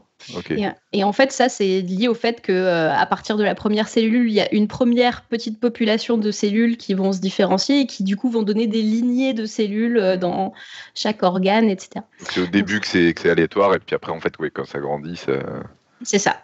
les zones sont faites. Ok. Et alors, ce mécanisme de choix d'expression, de si tu euh, euh, la version maternelle ou la version paternelle, ça se fait aussi sur d'autres chromosomes que le X, réalité. Euh, donc, les copies du gène qui nous viennent du père ou de la mère ne sont pas exprimées pareil. Et c'est ce qui explique des phénomènes euh, comme euh, si vous croisez un mâle avec une jument, vous obtenez une mule. Alors que si vous croisez une ânesse avec un cheval, vous obtenez un bardeau. Et ça ne se ressemble pas du tout, du tout, du tout. De la même façon, si vous croisez un lion avec une tigresse, vous obtenez un ligre. Alors que si vous croisez une lionne avec un tigre, vous obtenez un tigron, qui n'ont pas non plus du tout les mêmes caractéristiques physiques. Donc, dans tous les cas, la descendance va avoir des aspects euh, très différents. Euh, qui, et ça, c'est lié au fait que pendant le développement embryonnaire, il y a une seule version des gènes, soit paternelle, soit maternelle, qui va s'exprimer à un moment. Euh, ça, ça s'explique par un mécanisme qu'on appelle l'empreinte parentale. Donc, lors de la formation des gamètes, soit les ovules, soit les spermatozoïdes, il va y avoir une mosaïque de marques épigénétiques, dont principalement de la méthylation, euh, sur euh, les cytosines, ce que je disais avant, qui va se mettre un peu partout, mais sur des endroits très précis. Donc certains gènes maternels ou paternels vont être inactivés pour éviter un surdosage de tel ou tel gène, euh, pour une raison qu'on ne connaît pas très bien. Et les deux versions de ces gènes vont pas être lues de la même façon pendant le développement. Alors il y a un exemple assez pas marrant, mais euh, assez euh, emblématique de ce phénomène d'inactivation d'une région, donc ce qu'on appelle l'imprinting, l'empreinte. Euh, sur le chromosome 15, il y a une région du chromosome qui va être soumise à l'empreinte, donc méthylée, soit sur l'allèle euh, f- f- euh, maternel, soit sur l'allèle paternel. Et ça, ça donne deux maladies différentes. Euh, soit le syndrome de Prader-Willi, donc c'est euh, une maladie qui va provoquer un, un retard mental, des difficultés d'apprentissage et des personnes qui vont être obsédées par la nourriture et qui auront tendance à être euh, à devenir obèses très facilement. Et euh, de l'au- de l'autre côté, alors que vous allez euh, emprunter la même région sur le chromosome, vous pouvez aussi provoquer le syndrome d'Engelmann, où c'est plutôt des enfants qui vont avoir un retard mental, euh, des difficultés de motricité, qui vont pas parler, mais qui vont être très souriants, très très gais, et plutôt en général minces, assez élancés et filiformes. Voilà, donc la même région de l'ADN, en fonction de sa marque épigénétique, va pas provoquer la même maladie ou le même, euh, le même aspect à la fin. Alors ce phénomène d'empreinte, ça concerne pas non plus euh, tous les gènes, ça concerne a priori 150 gènes chez la souris, euh, une centaine chez l'homme. Pour, pour comparer, on a en tout environ 20 000 gènes et une douzaine de gènes chez les plantes à fleurs. Et ça n'existe que chez euh, les mammifères et les plantes. Alors pourquoi? Euh, Personne ne sait exactement et il y a beaucoup de théories à ce sujet, de, des théories évolutives et des recherches à ce sujet. Euh, à quel point les gènes soumis à empreinte sont importants ou pas pour le développement, pour la survie de l'espèce. Là, on est vraiment à la frontière de ce qui est connu en biologie à ce sujet. Ça va? Nickel. Euh, alors un, autre exemple de, à quoi euh, l'épigénétique ça peut servir et en particulier la méthylation. Euh, la méthylation, donc cette petite décoration directement sur l'ADN, ça existe sur des séquences d'ADN dont on sait qu'elles ont la capacité de se recopier et de sauter à de nouveaux endroits du génome, ce qu'on appelle les transposons. Alors ça, c'est des petits bouts d'ADN qu'on connaît euh, depuis les années 50. C'est euh, une, femme, Barbara McClintock, qui, travaillait dans les années 50 euh, sur ces éléments génétiques dans le maïs. Et elle a eu un prix Nobel dans les années 80 euh, pour, pour ça. Ces séquences, ces transposons, ça met un peu le bazar dans le génome. Voilà, vous vous imaginez un bout d'ADN qui doit être lu, qui code un gène, c'est une information super importante, et euh, tout d'un coup, vous avez un petit bout d'ADN qui vient se mettre au milieu, comme une espèce de rature au milieu d'une phrase, et vous ne pouvez plus du tout lire la bonne information.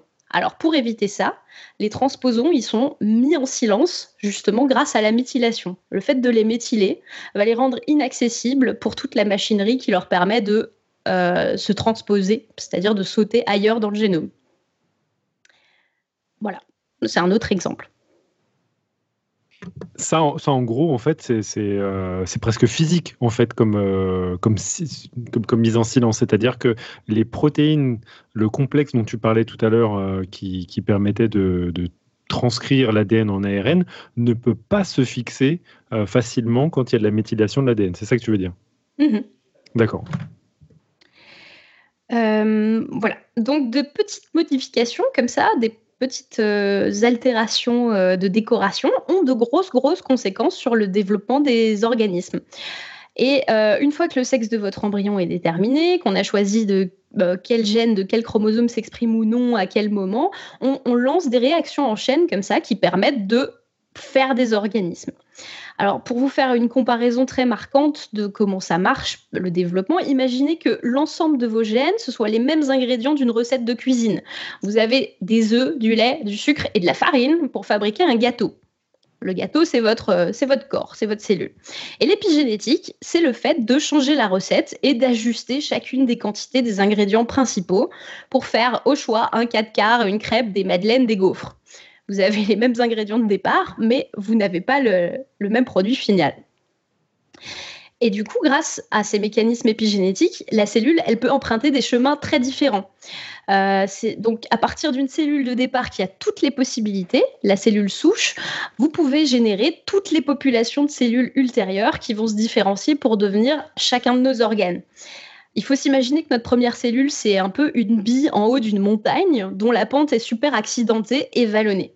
De tout petits changements extérieurs, un peu de vent, un caillou, un objet qui entre en collision, peut lui faire emprunter une toute autre voie pour dévaler la pente de la montagne jusqu'à arriver à son état final, le bas de la pente, duquel elle ne pourra plus jamais revenir. Alors ça, c'est une image que je n'ai pas inventée moi-même, c'est une image qui a été proposée par Conrad Waddington, qui a proposé ce concept de paysage épigénétique. Et c'est cette, image que je viens de vous décrire. Alors, est-ce que je peux faire un aveu? Oui. J'ai jamais compris cette image. Alors, justement, je vais en profiter. Eléa, aide-moi. Euh, je suis généticien, j'ai des collègues généticiens, il va falloir que tu m'aides à comprendre. Pourquoi euh, je dois comprendre. Qu'est-ce que je dois comprendre en fait avec euh, ce, putain de paysage, cette putain de bille Eh bien, euh, tu as une cellule qui a toutes les possibilités. D'accord? D'accord. Donc en fait, on la met en haut d'une montagne et c'est ça, là, cette cellule. Tu es en haut de la montagne. D'accord. cette bille-là, elle va tomber et à un moment, elle va emprunter un creux de ta montagne qui sera soit le chemin de droite, soit le chemin de gauche, soit le chemin du milieu. Donc cette bille, elle est censée me représenter quoi euh, Mes cellules au fur et à mesure des euh, divisions, c'est ça? Elle est censée te représenter euh, le chemin que le chemin que le réseau génétique emprunte dans ta cellule. C'est-à-dire que tu vas commencer par lire quelque chose, un facteur de transcription, voilà, qui va aller exprimer des gènes. Mhm. Ces gènes-là vont avoir un autre effet sur d'autres gènes et ainsi de suite. Mais une fois mhm. que tu as lancé un chemin euh, d'expression de, gènes, une cascade, euh, tu, vas aller sur un chemin de ta montagne. C'est-à-dire que tu vas t'engager dans une voie de la différenciation, mais pas sur une autre. Alors, on va faire une autre image parce qu'elle me casse les couilles celle-là. Je suis en haut de la montagne et je suis un pauvre alpiniste qui essaie de retrouver mon chemin. Et malheureusement, j'ai égaré euh, ma, ma, carte. C'est à peu près ça le, principe. Donc j'avance, j'avance, j'avance. Là, je vois un premier chemin et je dois décider est-ce que je vais à gauche et à droite. C'est ça l'idée? Euh, non, c'est pas forcément ça l'idée. l'idée, c'est que euh, ta cellule, à, à, tel endroit, à tel moment, regarde, prends ta cellule de tortue. Mhm. Euh, à tel moment, il fait 26 degrés. Ouais et elle doit emprunter le chemin de différenciation vers le sexe mâle. Oui, ça j'ai compris. Ah, parlons des couilles des tortues, ça marche. Donc du coup, tu as euh, une, cellule avec son potentiel euh, d'expression, etc. Elle va avancer un peu et à 26 degrés, les possibilités sont telles que c'est le chemin de gauche qu'elle va devoir emprunter euh, avec l'expression de ce KDM6 c'est la température, là, Mary Poppins, tout ça, tout ça. D'accord. Une fois que euh, c'est déclenché, tu le disais Mhm. toi-même, elle va plus pouvoir revenir en arrière, le sexe est déterminé. Donc Ouais. elle, va- elle va continuer à tomber le long de cette pente de montagne. Et une fois qu'elle sera tout en bas, c'est-à-dire que la chaîne sera terminée et qu'on aura un mâle, Mhm. elle pourra plus revenir en arrière. D'accord. Parce qu'il y a la pente, c'est dur de revenir en arrière. La bille, elle tombe. elle s'engage dans le, dans le chemin. Mais pourquoi avoir fait cette image de merde? Moi, je trouve que c'est une super image. Ah, c'est juste de dire, euh, t'es à, t'es à la crête de la montagne, euh, une fois que t'es allé d'un côté ou de l'autre, tu peux plus aller dans, l'autre vallée. C'est assez parlant quand même. Oui, on est d'accord, c'est parlant, Robin. Ah, si t'es sur une. Enfin, c'est- Oui, enfin bon. C'est juste pour dire qu'il y a un moment où ça se déclenche, après, il y a plus... après ça n'intervient plus. En fait, moi, mon Après, problème, foutu. en fait, mon problème avec cette image, c'est que je ne comprends pas les crêtes, du coup. Bah, les crêtes, c'est la différence entre les états de tes cellules différenciées euh, que, que tu ne peux pas changer en fait. Mais c'est pour ça que ça me posait tellement de problèmes, c'est que ce paysage avec des vallées et des crêtes, les cellules ne peuvent emprunter que les vallées, jamais les crêtes. Alors non, elles-mêmes spontanément, elles peuvent pas emprunter les crêtes, sauf de très rares ex- euh, exceptions. Par exemple, chez les plantes, une cellule peut redevenir euh, pluripotente, c'est-à-dire que à partir d'une cellule de Euh, feuilles ou de racines, tu peux redevenir une cellule avec de multiples possibilités. Ça, ça Mais on- existe. Mais du coup, ah oui, d'accord. Mais là, mais là, mais là j'aurais, j'aurais vu qu'elle remonte la vallée et non pas qu'elle emprunte des crêtes. Oui, alors non, c'est alors c'est différent parce que euh, quand une cellule est programmée de telle manière à ce qu'elle agisse comme, euh, je ne sais pas, une, une cellule de feuilles par exemple, Ouais. soit tu euh, fais en sorte que la reprogrammation se fasse et qu'elle soit directement transformée en un autre type cellulaire, donc tu, tu réagences tout pour que ça devienne un autre type cellulaire, soit tu remontes la pente, c'est-à-dire que tu retournes à un état dans lequel tout est encore possible. Ça, c'est le, repro- ça, c'est le reprogramming ou la régénération, c'est ça? Ouais, c'est ça. D'accord. Et du coup, le passage de, de crête, est-ce que tu appelles ça comment comme euh, mécanisme? Hum, La trans, ça transdifférenциation Voilà, c'est ça.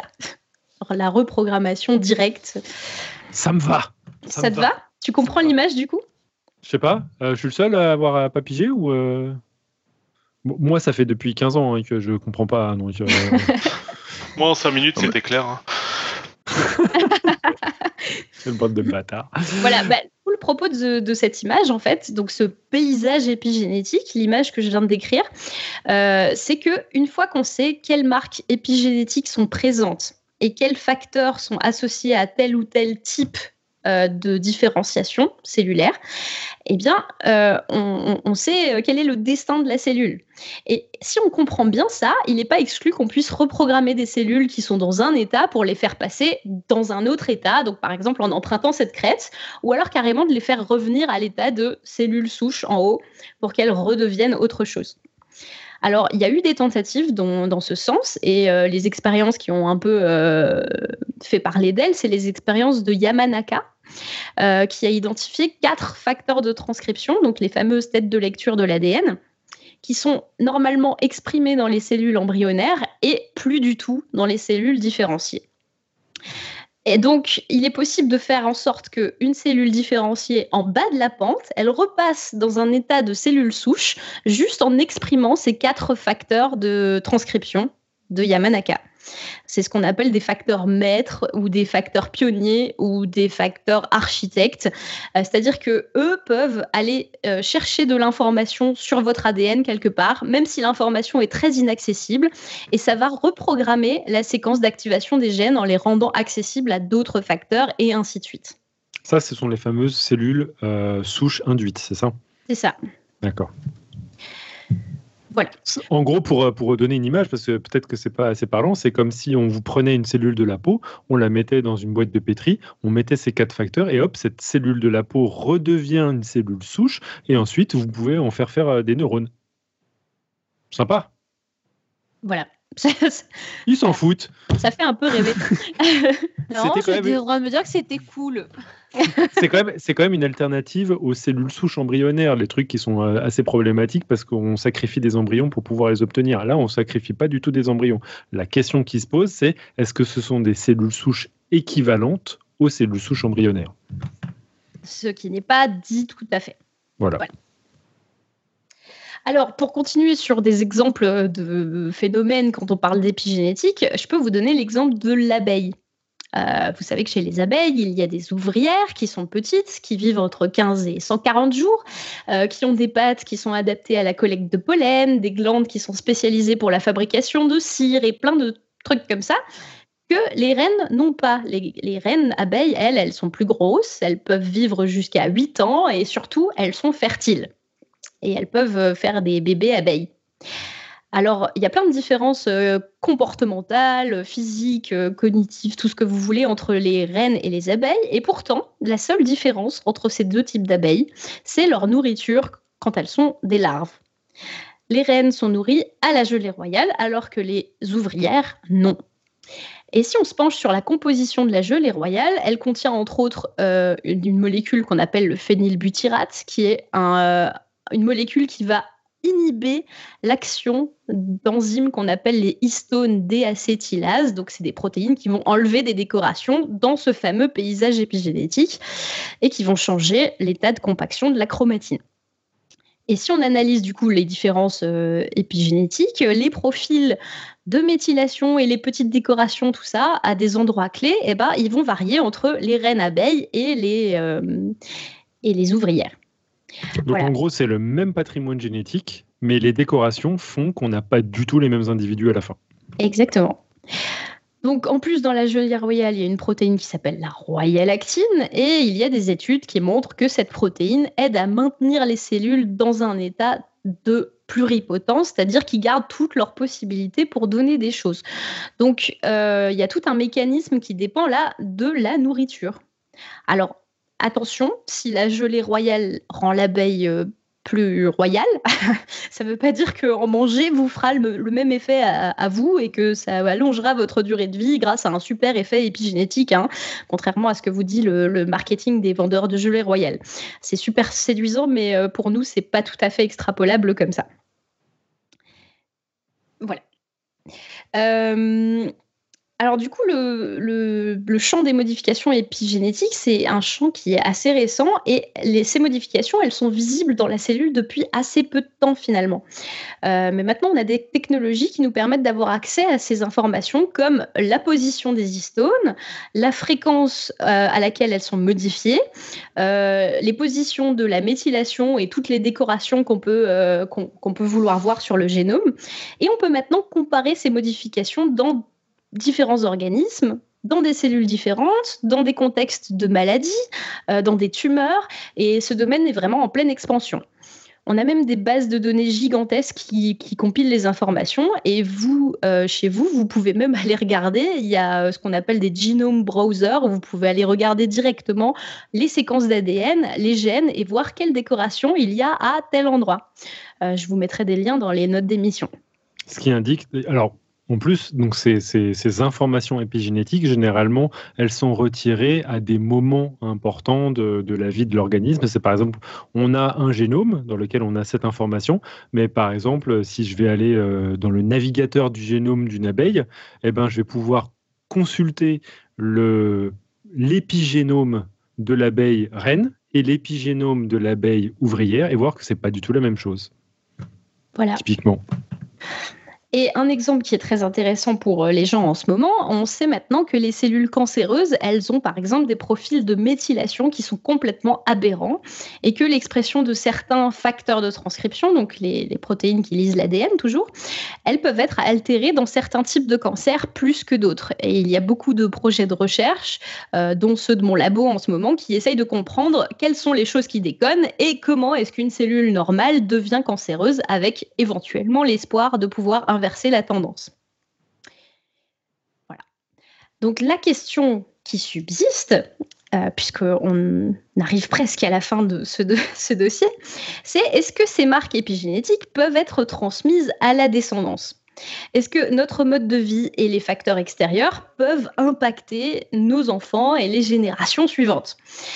Alors, on sait que des marques comme la méthylation sont recopiées d'une cellule à l'autre et maintenues à chaque division cellulaire, mais euh, à part pour quelques gènes, normalement, lors de la fécondation d'un nouvel organisme, le profil de méthylation, donc toutes les décorations qui impliquent de la méthylation, s'est remis à zéro après la fécondation. Les marques sont remises en place pendant le développement. Alors, ça, semble euh, bizarre de se dire que euh, on peut transmettre alors que normalement tout est remis à zéro euh, au, début du développement d'un organisme. par contre, si on a très peu de recul sur ce qui peut se passer chez, chez l'humain, parce que les générations sont longues, il y a des expériences qui montrent que, par exemple, lorsqu'on stimule la perception d'une odeur chez une souris, le récepteur olfactif qui correspond à l'odeur peut être surexprimé deux générations plus tard ce qui laisse quand même à penser que certains effets, euh, certains, certains phénomènes épigénétiques peuvent euh, se perpétuer sur euh, plusieurs générations. Et là, dans ce cas précis, c'est lié à des informations épigénétiques. Oui, et là, donc le mécanisme, ce serait des petits ARN qui se transmettent d'une génération à l'autre et, qui changent l'expression dans les, dans les cellules. Alors mmh. pareil, hein, ça c'est des domaines qui sont très très très récents et euh, pour lesquels on n'a pas vraiment de certitude sur comment ça fonctionne et combien de temps ça peut durer. Du coup, euh, sachant qu'on sait si peu de choses, attention aux allégations que vous voyez sur Internet et qui vous disent que tous vos mots vont s'expliquer par les comportements ou le vécu des générations qui vous ont précédé. Euh, il y a plusieurs articles sur Internet qui rapportent des associations entre une famille à telle ou telle période et les statistiques de décès plusieurs générations plus tard. Euh, la plus célèbre, qui est souvent reprise dans les médias comme C'est prouvé, votre régime alimentaire va influencer vos petits-enfants, euh, c'est l'étude qui concerne le village suédois d'Overkalix, là, pour lequel on disposait de 150 ans d'archives de récolte et d'archives médicales. Alors l'étude montre que les hommes dont le grand-père a vécu pendant une période de faible récolte, entre 9 et 12 ans, c'est très précis. Hein. Donc on présuppose qu'il était mal nourri à ce moment-là. Eh ben, ces enfants-là ont un taux de mortalité deux fois plus faible que euh, ceux dont les grands-parents ont vécu leurs 9 à 12 ans avec de bonnes récoltes. Donc affamez vos enfants. Voilà, c'est la conclusion qu'on aimerait tirer. Euh, ils disent aussi que euh, le taux de mortalité, de, non, le taux de maladie cardiovasculaire et diabète est plus élevé dans la descendance des gens qui ont été affamés, etc.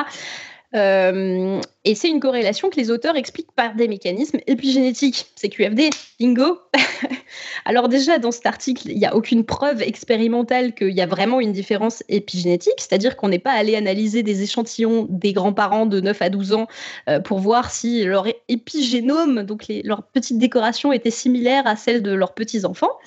Euh, qui eux-mêmes sont morts au moment où on fait cette corrélation, hein. je tiens à le, préciser.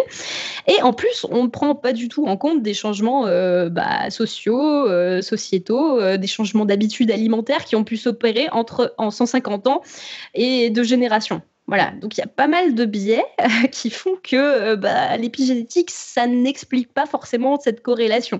Euh, comme, comme disait euh, Pierre tout à l'heure, voilà, une corrélation n'est pas une causalité, même si on aimerait très fort.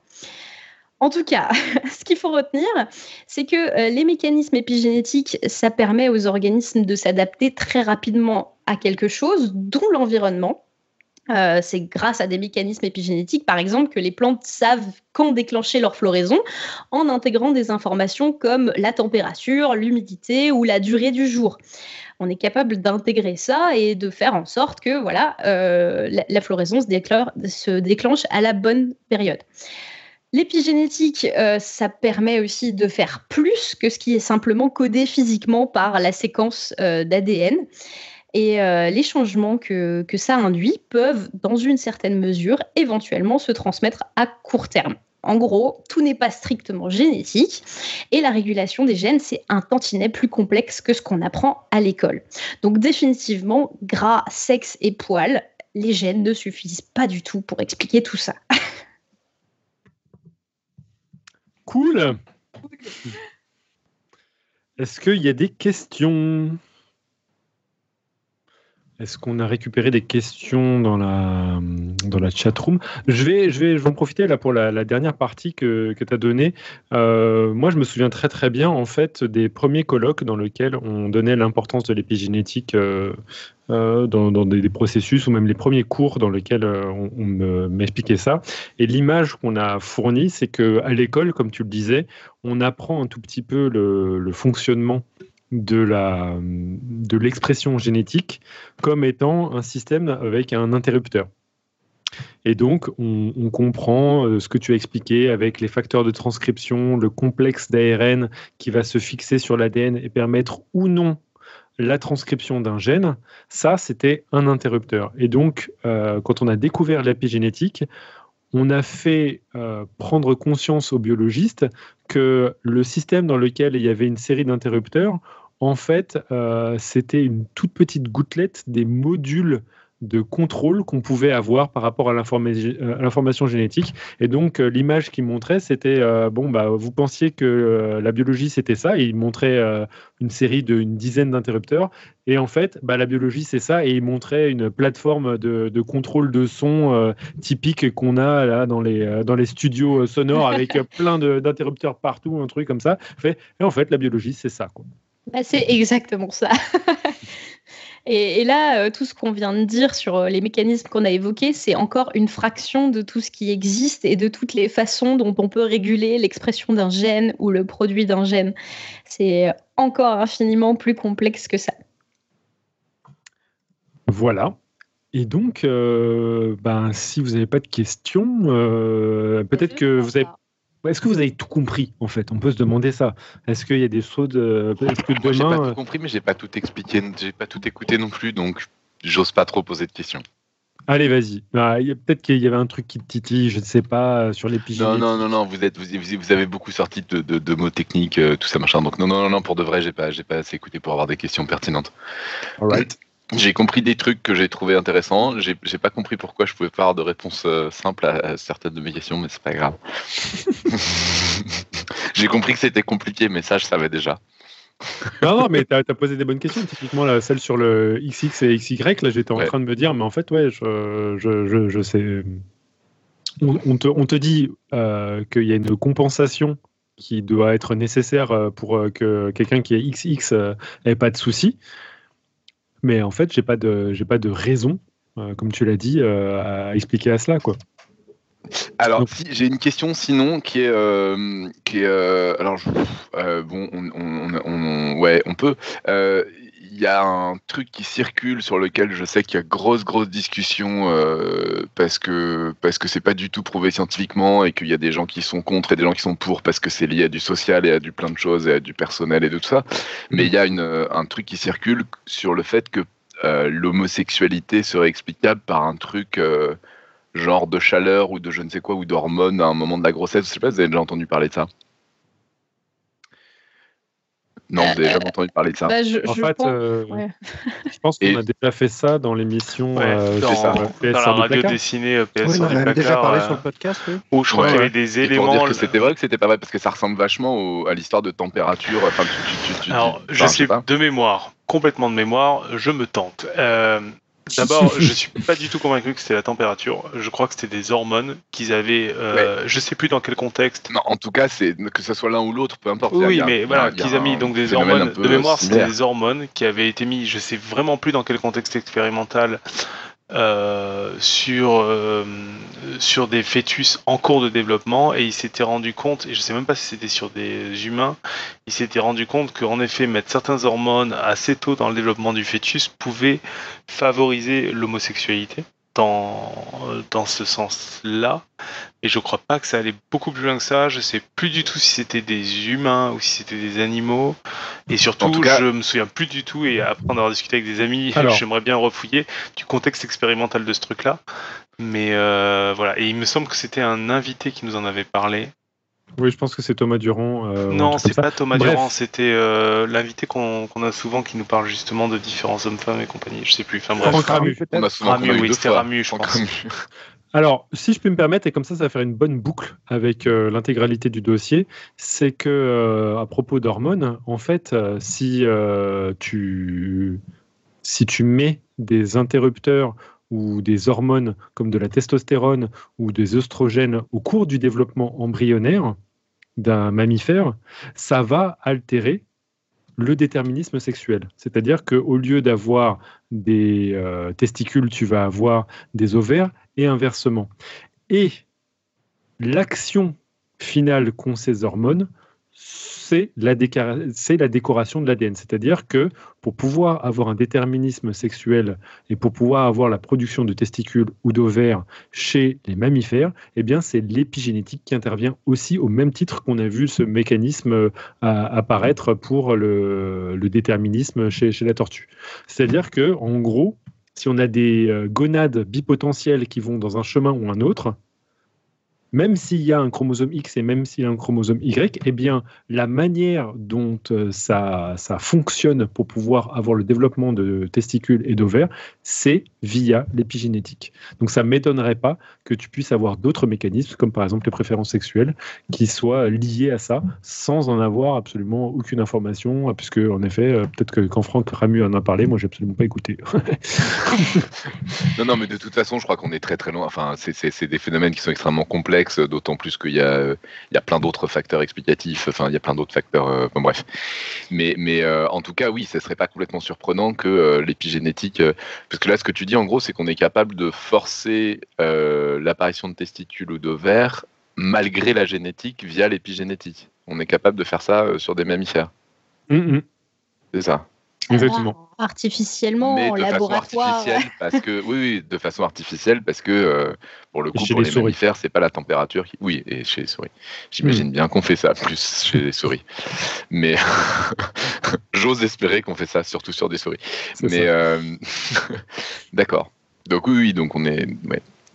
Donc en fait, la génétique détermine de l'épigénétique qui fait l'opération de la fin. C'est ça. Oui, ou l'épigénétique détermine de la génétique. bah non. Non, non, mais. Justement, c'est ça qui est intéressant, c'est qu'on euh, on n'a pas encore de lien sur le fait que l'épigénétique détermine de la génétique. Non, on a juste le fait que l'épigénétique peut se transmettre. Il, y a des, théories qui disent que certaines modifications euh, du paysage épigénétique, comme la méthylation de l'ADN, ça pourrait favoriser la mutation de telle ou hmm. telle base euh, sur le long terme évolutivement. Mais ça, c'est vraiment des questions qui sont très fraîches et très. Euh, c'est pas le truc qui disait que si tu avais un stress, tu pouvais avoir retrouvé des trucs sur plusieurs générations après ou ce genre de choses? Bah, C'est ce qu'évoquait Eléa, mais d'une part, bah, il faudrait que au début ce soit vrai, et Léa a commencé à mettre des doutes là-dessus, et surtout qu'on ait un mécanisme qui lise, euh, qui, fasse une liaison entre ces modifications de la décoration de l'ADN et des mutations qui euh, deviennent pérennes dans le patrimoine génétique. Et ça, comme dit Léa, c'est un sujet frais. Euh, j'ai retrouvé, comme nous avons un excellent site internet où tous nos épisodes sont retranscrits, euh, voire même les interviews, j'ai retrouvé le passage dont nous parlions. Donc, si vous voulez, je peux vous le citer. Donc, c'était bien Franck Ramu qui nous disait que si qu'on peut modifier soit en agissant directement sur les facteurs génétiques, euh, ça a été fait chez le drosophile. Il y a un gène qui s'appelle fruitless fruitless, oui, vraiment comme, euh, les fruits. Euh, si on le mute correctement, on obtient des drosophiles mâles homosexuels qui essaient de monter les autres mâles. Donc, c'est une retranscription d'interview. Hein. Euh, on sait le faire par manipulation génétique. On peut aussi rendre les rats ou des souris mâles homosexuels en modifiant leur milieu utérin, typiquement en injectant des hormones sexuelles à la mère pendant la gestation. On connaît très bien les mécanismes neurobiologiques qui se modifient en réponse à ces facteurs hormonaux intra-utérins et on observe que, in fine, là aussi, les mâles ont des comportements sexuels plus orientés vers, les mâles que vers les femelles. Après, je n'ai pas connaissance chez l'animal que l'on ait modifié l'orientation sexuelle plus tardivement. Une fois qu'on a un mâle euh, normalement hétérosexuel, est-ce qu'on a réussi à le rendre homosexuel? Je n'ai pas connaissance. Ce n'est peut-être pas impossible de le faire par lésion de certaines régions du cerveau, mais je n'ai pas connaissance des études. Donc c'est là où il parle de vraiment euh, assez tôt dans le développement du fœtus et en, y allant a priori avec des, choses assez sympathiques. Et donc de, façon complètement artificielle là encore. Donc ça n'a rien à voir. Enfin, il a aucune, aucune ça, ne donne aucun résultat sur, euh, sur des, des choses qui se feraient naturellement. De toute façon, vraiment. On peut citer euh, ce que dit Valzul dans la chatroom, euh, qui, qui parle du fait qu'il y a quand même un lien entre euh, l'épigénétique et la probabilité d'avoir des informations génétiques altérées. Elle dit qu'il y a ce lien du fait que les cytosines, qui est une des quatre euh, lettres qui forment euh, la- l'ADN, qui, lorsqu'elle est méthylée, est plus susceptible de devenir des T par des mutations spontanées.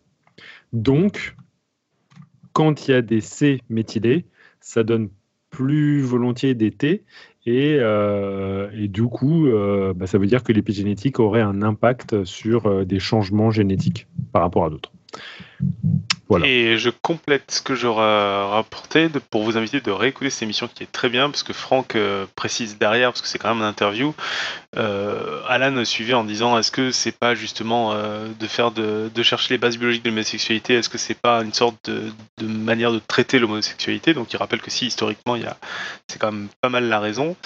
Et que après c'est bien pour le coup c'est quand même deux sujets différents. Il y en a un où c'est essayer de comprendre euh, les mécanismes et l'autre après c'est un sujet de est-ce qu'on accepte ou pas certains comportements et qui, qui a priori n'ont rien à voir. Mais il faut faire un peu attention. Et c'est clair qu'il y a beaucoup de motivations derrière ces recherches là qui sont plus que douteuses quoi. Euh, ce que rappelle Franck et cette interview et cette émission en général est, est très très bien. Donc si vous voulez en savoir plus, n'hésitez pas à la réécouter. C'est un truc que je trouvais hyper intéressant parce qu'en fait, il y a des débats sans savoir euh, si la science dit quelque chose ou pas.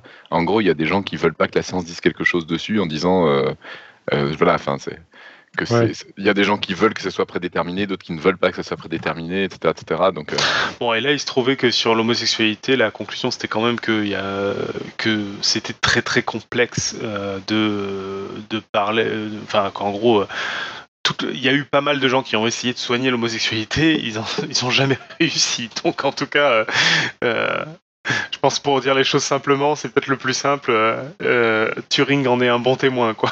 il a bien subi et, ça a pas l'air d'avoir soigné quoi que ce soit entre guillemets, quoi. Donc. L'émission est passionnante, hein. vraiment. Moi, je vous invite à la réécouter parce que Franck justement avait euh, euh, vraiment parlé d'énormément de choses dont on n'ose pas trop parler, mais avec un- une approche très très scientifique et très très carrée euh, pour parler un peu du statut des connaissances sur ces sujets-là. Good. Euh, Claire, est-ce qu'on continue? Avant Oui, On te passe la main en fait. Ouais, ouais, j'étais juste pensif. J'étais en train de me dire, euh, Tube, t'es sûr qu'Alan Turing, il a fait un traitement pour l'homosexualité? C'était pas juste de la castration chimique? Ah non, mais je crois qu'on lui a Bah, imposé. Mais chimique. on lui a C'était imposé. ça le traitement. en C'est ça, le C'était ça le traitement, traitement à l'époque. que- Ah non, il a pas eu que castration chimique, il a eu aussi eu des doses d'hormones incroyables qui, je crois, l'ont fait Ouais, grossir, etc. Pour moi, c'est quand même- il y avait quand même deux types de traitements différents. Non, bah, enfin, c'est ce qu'ils appelaient un traitement. Hein. Oui, enfin, on est bien d'accord. S'il y a un traitement. Euh, euh, non, mais enfin, quoi. faut, faut, faut, faut dire ce qui est, c'est que même aujourd'hui, ça existe encore aux États-Unis, je crois, des thérapies pour traiter l'homosexualité, c'est pas joyeux. Hein. Euh, c'est pas un traitement où tu prends, le, tu prends des pilules de sucre et ça va mieux. Hein. C'est des trucs euh, hyper douteux. Et à l'époque de Turing, c'était carrément, oui, des hormones euh, qui, je crois, lui ont, lui ont fait pousser de la poitrine, lui ont fait grossir et compagnie. Enfin, c'est tout sauf euh, sympathique. Hein. Et, et c'était pas et, dans le cas de Turing, c'était pas du tout bienveillant. C'était en mode bon, euh, soit on te met en tôle, soit on te file un traitement pour soigner ton homosexualité parce que parce que c'est pas normal, quoi. Donc euh, c'est des sujets joyeux. Voilà, voilà. Sympa. Non, mais c'est pour ça que je, fais- je, dis d'aller écouter l'émission parce que là, on a cité un exemple avec un résultat en particulier, mais toute l'émission en elle-même et tout ce que disait Franck Ramu, c'est beaucoup plus développé que ça et c'est très très loin d'être aussi simple que euh, en foutant euh, des, des hormones dans le, dans, dans le développement utérin de rat, on arrive à, à contrôler l'homosexualité. C'est tout sauf ça ce qu'a raconté Franck Ramu, quoi. Est-ce que tu as le numéro pour qu'on conclue là-dessus? Ouais, tout à fait. C'est euh, l'émission. ah ben, elle n'a pas d'émission, elle s'appelle PS sort du placard et j'ai pas de numéro. Elle date du, du 3 juillet. Et non, euh, Bon, on retrouvera 225. plus tard, sinon c'est pas grave. 225. PS sort du placard. Ok. Et bah donc avant d'enchaîner sur les citations pour l'émission de ce soir, le pitch de la semaine prochaine, ne manquez pas notre épisode en roue libre. Oui oui, il y a enfin une émission en roue libre la semaine prochaine. On vous donnera donc enfin la réponse au quiz du mois qui devient le trimestre, voire le semestre. Et on en profitera pour lancer le prochain quiz dont vous aurez peut-être la réponse l'année prochaine. Et on aura des chroniques comme toujours. Et la citation ou les citations d'après le conducteur, Tout à fait. Euh, alors, euh, c'est une citation d'un généticien anglais qui étudie l'épigénétique, Adrian Bird, et qui dit Epigenetics is a useful word if you don't know what's going on. If you do, you use something else. Et je pourrais le traduire par l'épigénétique est un mot utile. Lorsqu'on ne sait pas ce qu'il se passe, quand on le sait, bah, on utilise un autre mot. Et euh, j'hésitais avec une autre citation qui dit un peu la même chose mais d'une autre manière euh, de Denise Barlow qui dit Epigenetics has always been all the weird and wonderful things that can't be explained by genetics. Tu veux la traduire? Pas du tout. J'ai déjà fait l'autre là. Euh, euh, C'est une citation qui dit en français que euh, l'épigénétique ça a toujours été toutes les choses étranges et merveilleuses que l'on ne pouvait pas expliquer par la génétique. Et je- Voilà. Je trouve que ça résume assez bien ce, ce qu'est l'épigénétique. C'est euh, un gros bordel très intéressant qui permet d'expliquer beaucoup de choses de façon très compliquée. En gros, c'est juste le joker pour dire euh, c'est un peu plus compliqué que ça. C'est ça. Non, mais en fait, notre cadre théorique fonctionne. C'est juste l'épigénétique. C'est beau, c'est beau. Non, j'aime beaucoup. Euh, je, je- je- je sens l'excuse sortie à tout, à tout bout de champ, quoi. Ouais, si, le, modèle, le modèle fonctionne. C'est juste. euh, non, c'est. C'est une, euh, c'était un couteau à deux, à deux tranchants, en fait, à double tranchant, euh, si je puis me permettre, parce que si tu dis ça, après ils te disent, bah, pourquoi vous n'avez pas investigué euh, dans l'épigénétique plutôt que faire vos trucs marrants là, avec l'épigénétique Et là, tu es là, putain. c'est la matière noire, quoi. C'est, c'est, c'est le truc. euh, Ouais. Donc euh, mieux, mieux vaut si tu travailles comme, euh, comme moi euh, sur euh, pas l'épigénétique, euh, te, te- avoir un beau résultat parce qu'après sinon on fait bah écoutez, euh, faites de l'épigénétique et t'es là bah écoutez je sais pas faire, je comprends même pas votre schéma de merde là avec la, les. Avec la montagne pourrie, là. Tu veux qu'on en parle? Bah, bizarrement, je suis en train de travailler sur l'épigénétique depuis euh, quelques mois, donc euh, puisqu'on euh, dans mon laboratoire, on s'intéresse à la régénération des vers marins et, et du coup, il y a un des projets sur lequel je me suis associé et qui s'intéresse à l'épigénétique au cours de la régénération. Formidable. Autant dire que je souffre.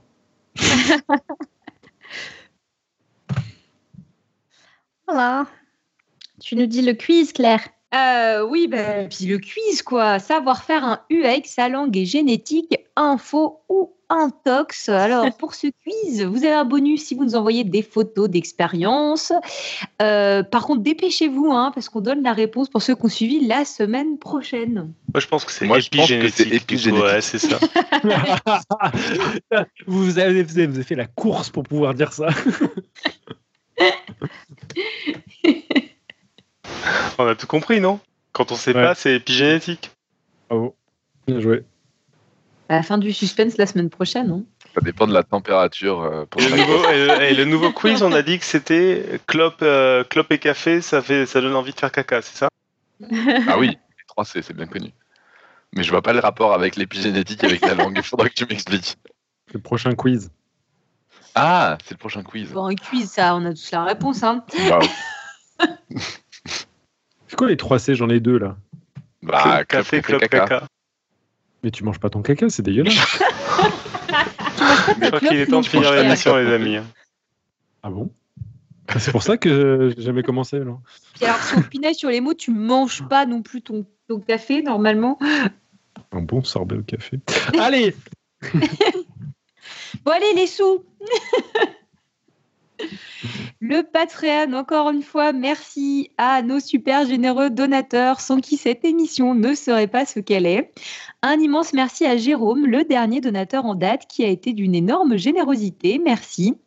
Nous utilisons Patreon, dont le lien est sur notre page internet, mais il nous est important pour nous de vous rappeler que par défaut, si vous faites une donation, elle sera récurrente tous les mois. Donc, si vous voulez faire une donation ponctuelle, n'oubliez pas de vous désinscrire. On Bien, si vous donnez genre euh, 1000 euros, faites gaffe parce qu'après vous allez finir euh, fauché. Voilà. Euh, si je peux faire quelques annonces. Oui. Donc, euh, c'est officiel, euh, notre radio dessinée aura bien lieu le 11 mai au Jardin botanique de Nancy. Euh, parce que les plantes, ça ne compte pas pour des prunes et il fallait le rappeler. Oui, c'est le titre. Euh, et vous pourrez tous nous voir en vrai. pour information aussi, les tickets du festival Pint of Science sont désormais disponibles à la réservation sur Internet. Je, je, crois qu'il y a presque un tiers des tickets qui sont partis en 48 heures. Pint of Science dans le monde mondial ou juste à Paris? Euh, non, je, dans tout, le monde entier. Dans le monde mondial, quoi. Dans le monde mondial, voilà. Même à Barcelone. je suis en train regarder, du coup, il faut les acheter vite. vous d'aller voir, euh, sinon vous allez être déçus et vous allez rater vos soirées Et on cherche ça où, du coup? Pardon? Sur pintofscience.fr, c'est ça? pintofscience.fr, exactement. Euh, il y en a dans beaucoup, beaucoup de villes en France, euh, presque 50, je crois. Donc, euh, vous n'avez pas d'excuse pour ne pas aller en voir une près de chez vous parce que toutes les grandes villes en ont et même les moins grandes villes. Donc, regardez bien la carte. Et dernière annonce, euh, Laure Maty sur Facebook nous a envoyé une annonce pour euh, un festival de vulgarisation scientifique, euh, I Love Science, qui se passera à Bruxelles le week-end du 26 avril. Donc si vous êtes du côté de la Belgique, vous pouvez aussi aller festivaler pour la science. Et Paint of Science, tu nous as donné les dates? Je n'ai pas entendu. non, alors Paint of Science, ce sera du 20 au 22 mai 2019. Il n'y en a pas à Los Angeles. J'ai une excuse du coup. Et à, Barcelone, il y a genre une dizaine de trucs, quoi, le, même jour. Eh ben ouais. Bah, plus près de chez moi, c'est Ensenada, c'est au Mexique. bah, moi, il y a une dizaine de trucs, donc je vais chercher euh, du côté de chez moi, quoi. Voilà. Je vais rencontrer des gens grâce à Paint of Science, et vous? Exactement. Joli. Que secreto estonde el mar. Ça paraît pas mal. Moi, je pense que c'est temps de conclure. Ouais, carrément, ouais. S'il vous plaît, coupez-lui le micro. Donc, on arrive à la fin de cette émission. On vous rappelle de ne pas mettre des œufs de tortue dans le four, même si c'est pour la science. Même si c'est pour Pâques. Que si vous... voilà. En plus, c'est une espèce protégée. Je pense qu'on l'a suffisamment répété. Que si vous ne savez pas ce qui se passe, vous pouvez utiliser le mot épigénétique. Et merci Eléa et Topo pour le dossier. N'hésitez pas à nous adresser vos commentaires, vos questions, vos likes ou pas likes. On se retrouve la semaine prochaine pour l'émission Roue libre. C'est tout pour ce soir. À la semaine prochaine. Et d'ici là, que servir la science soit votre joie.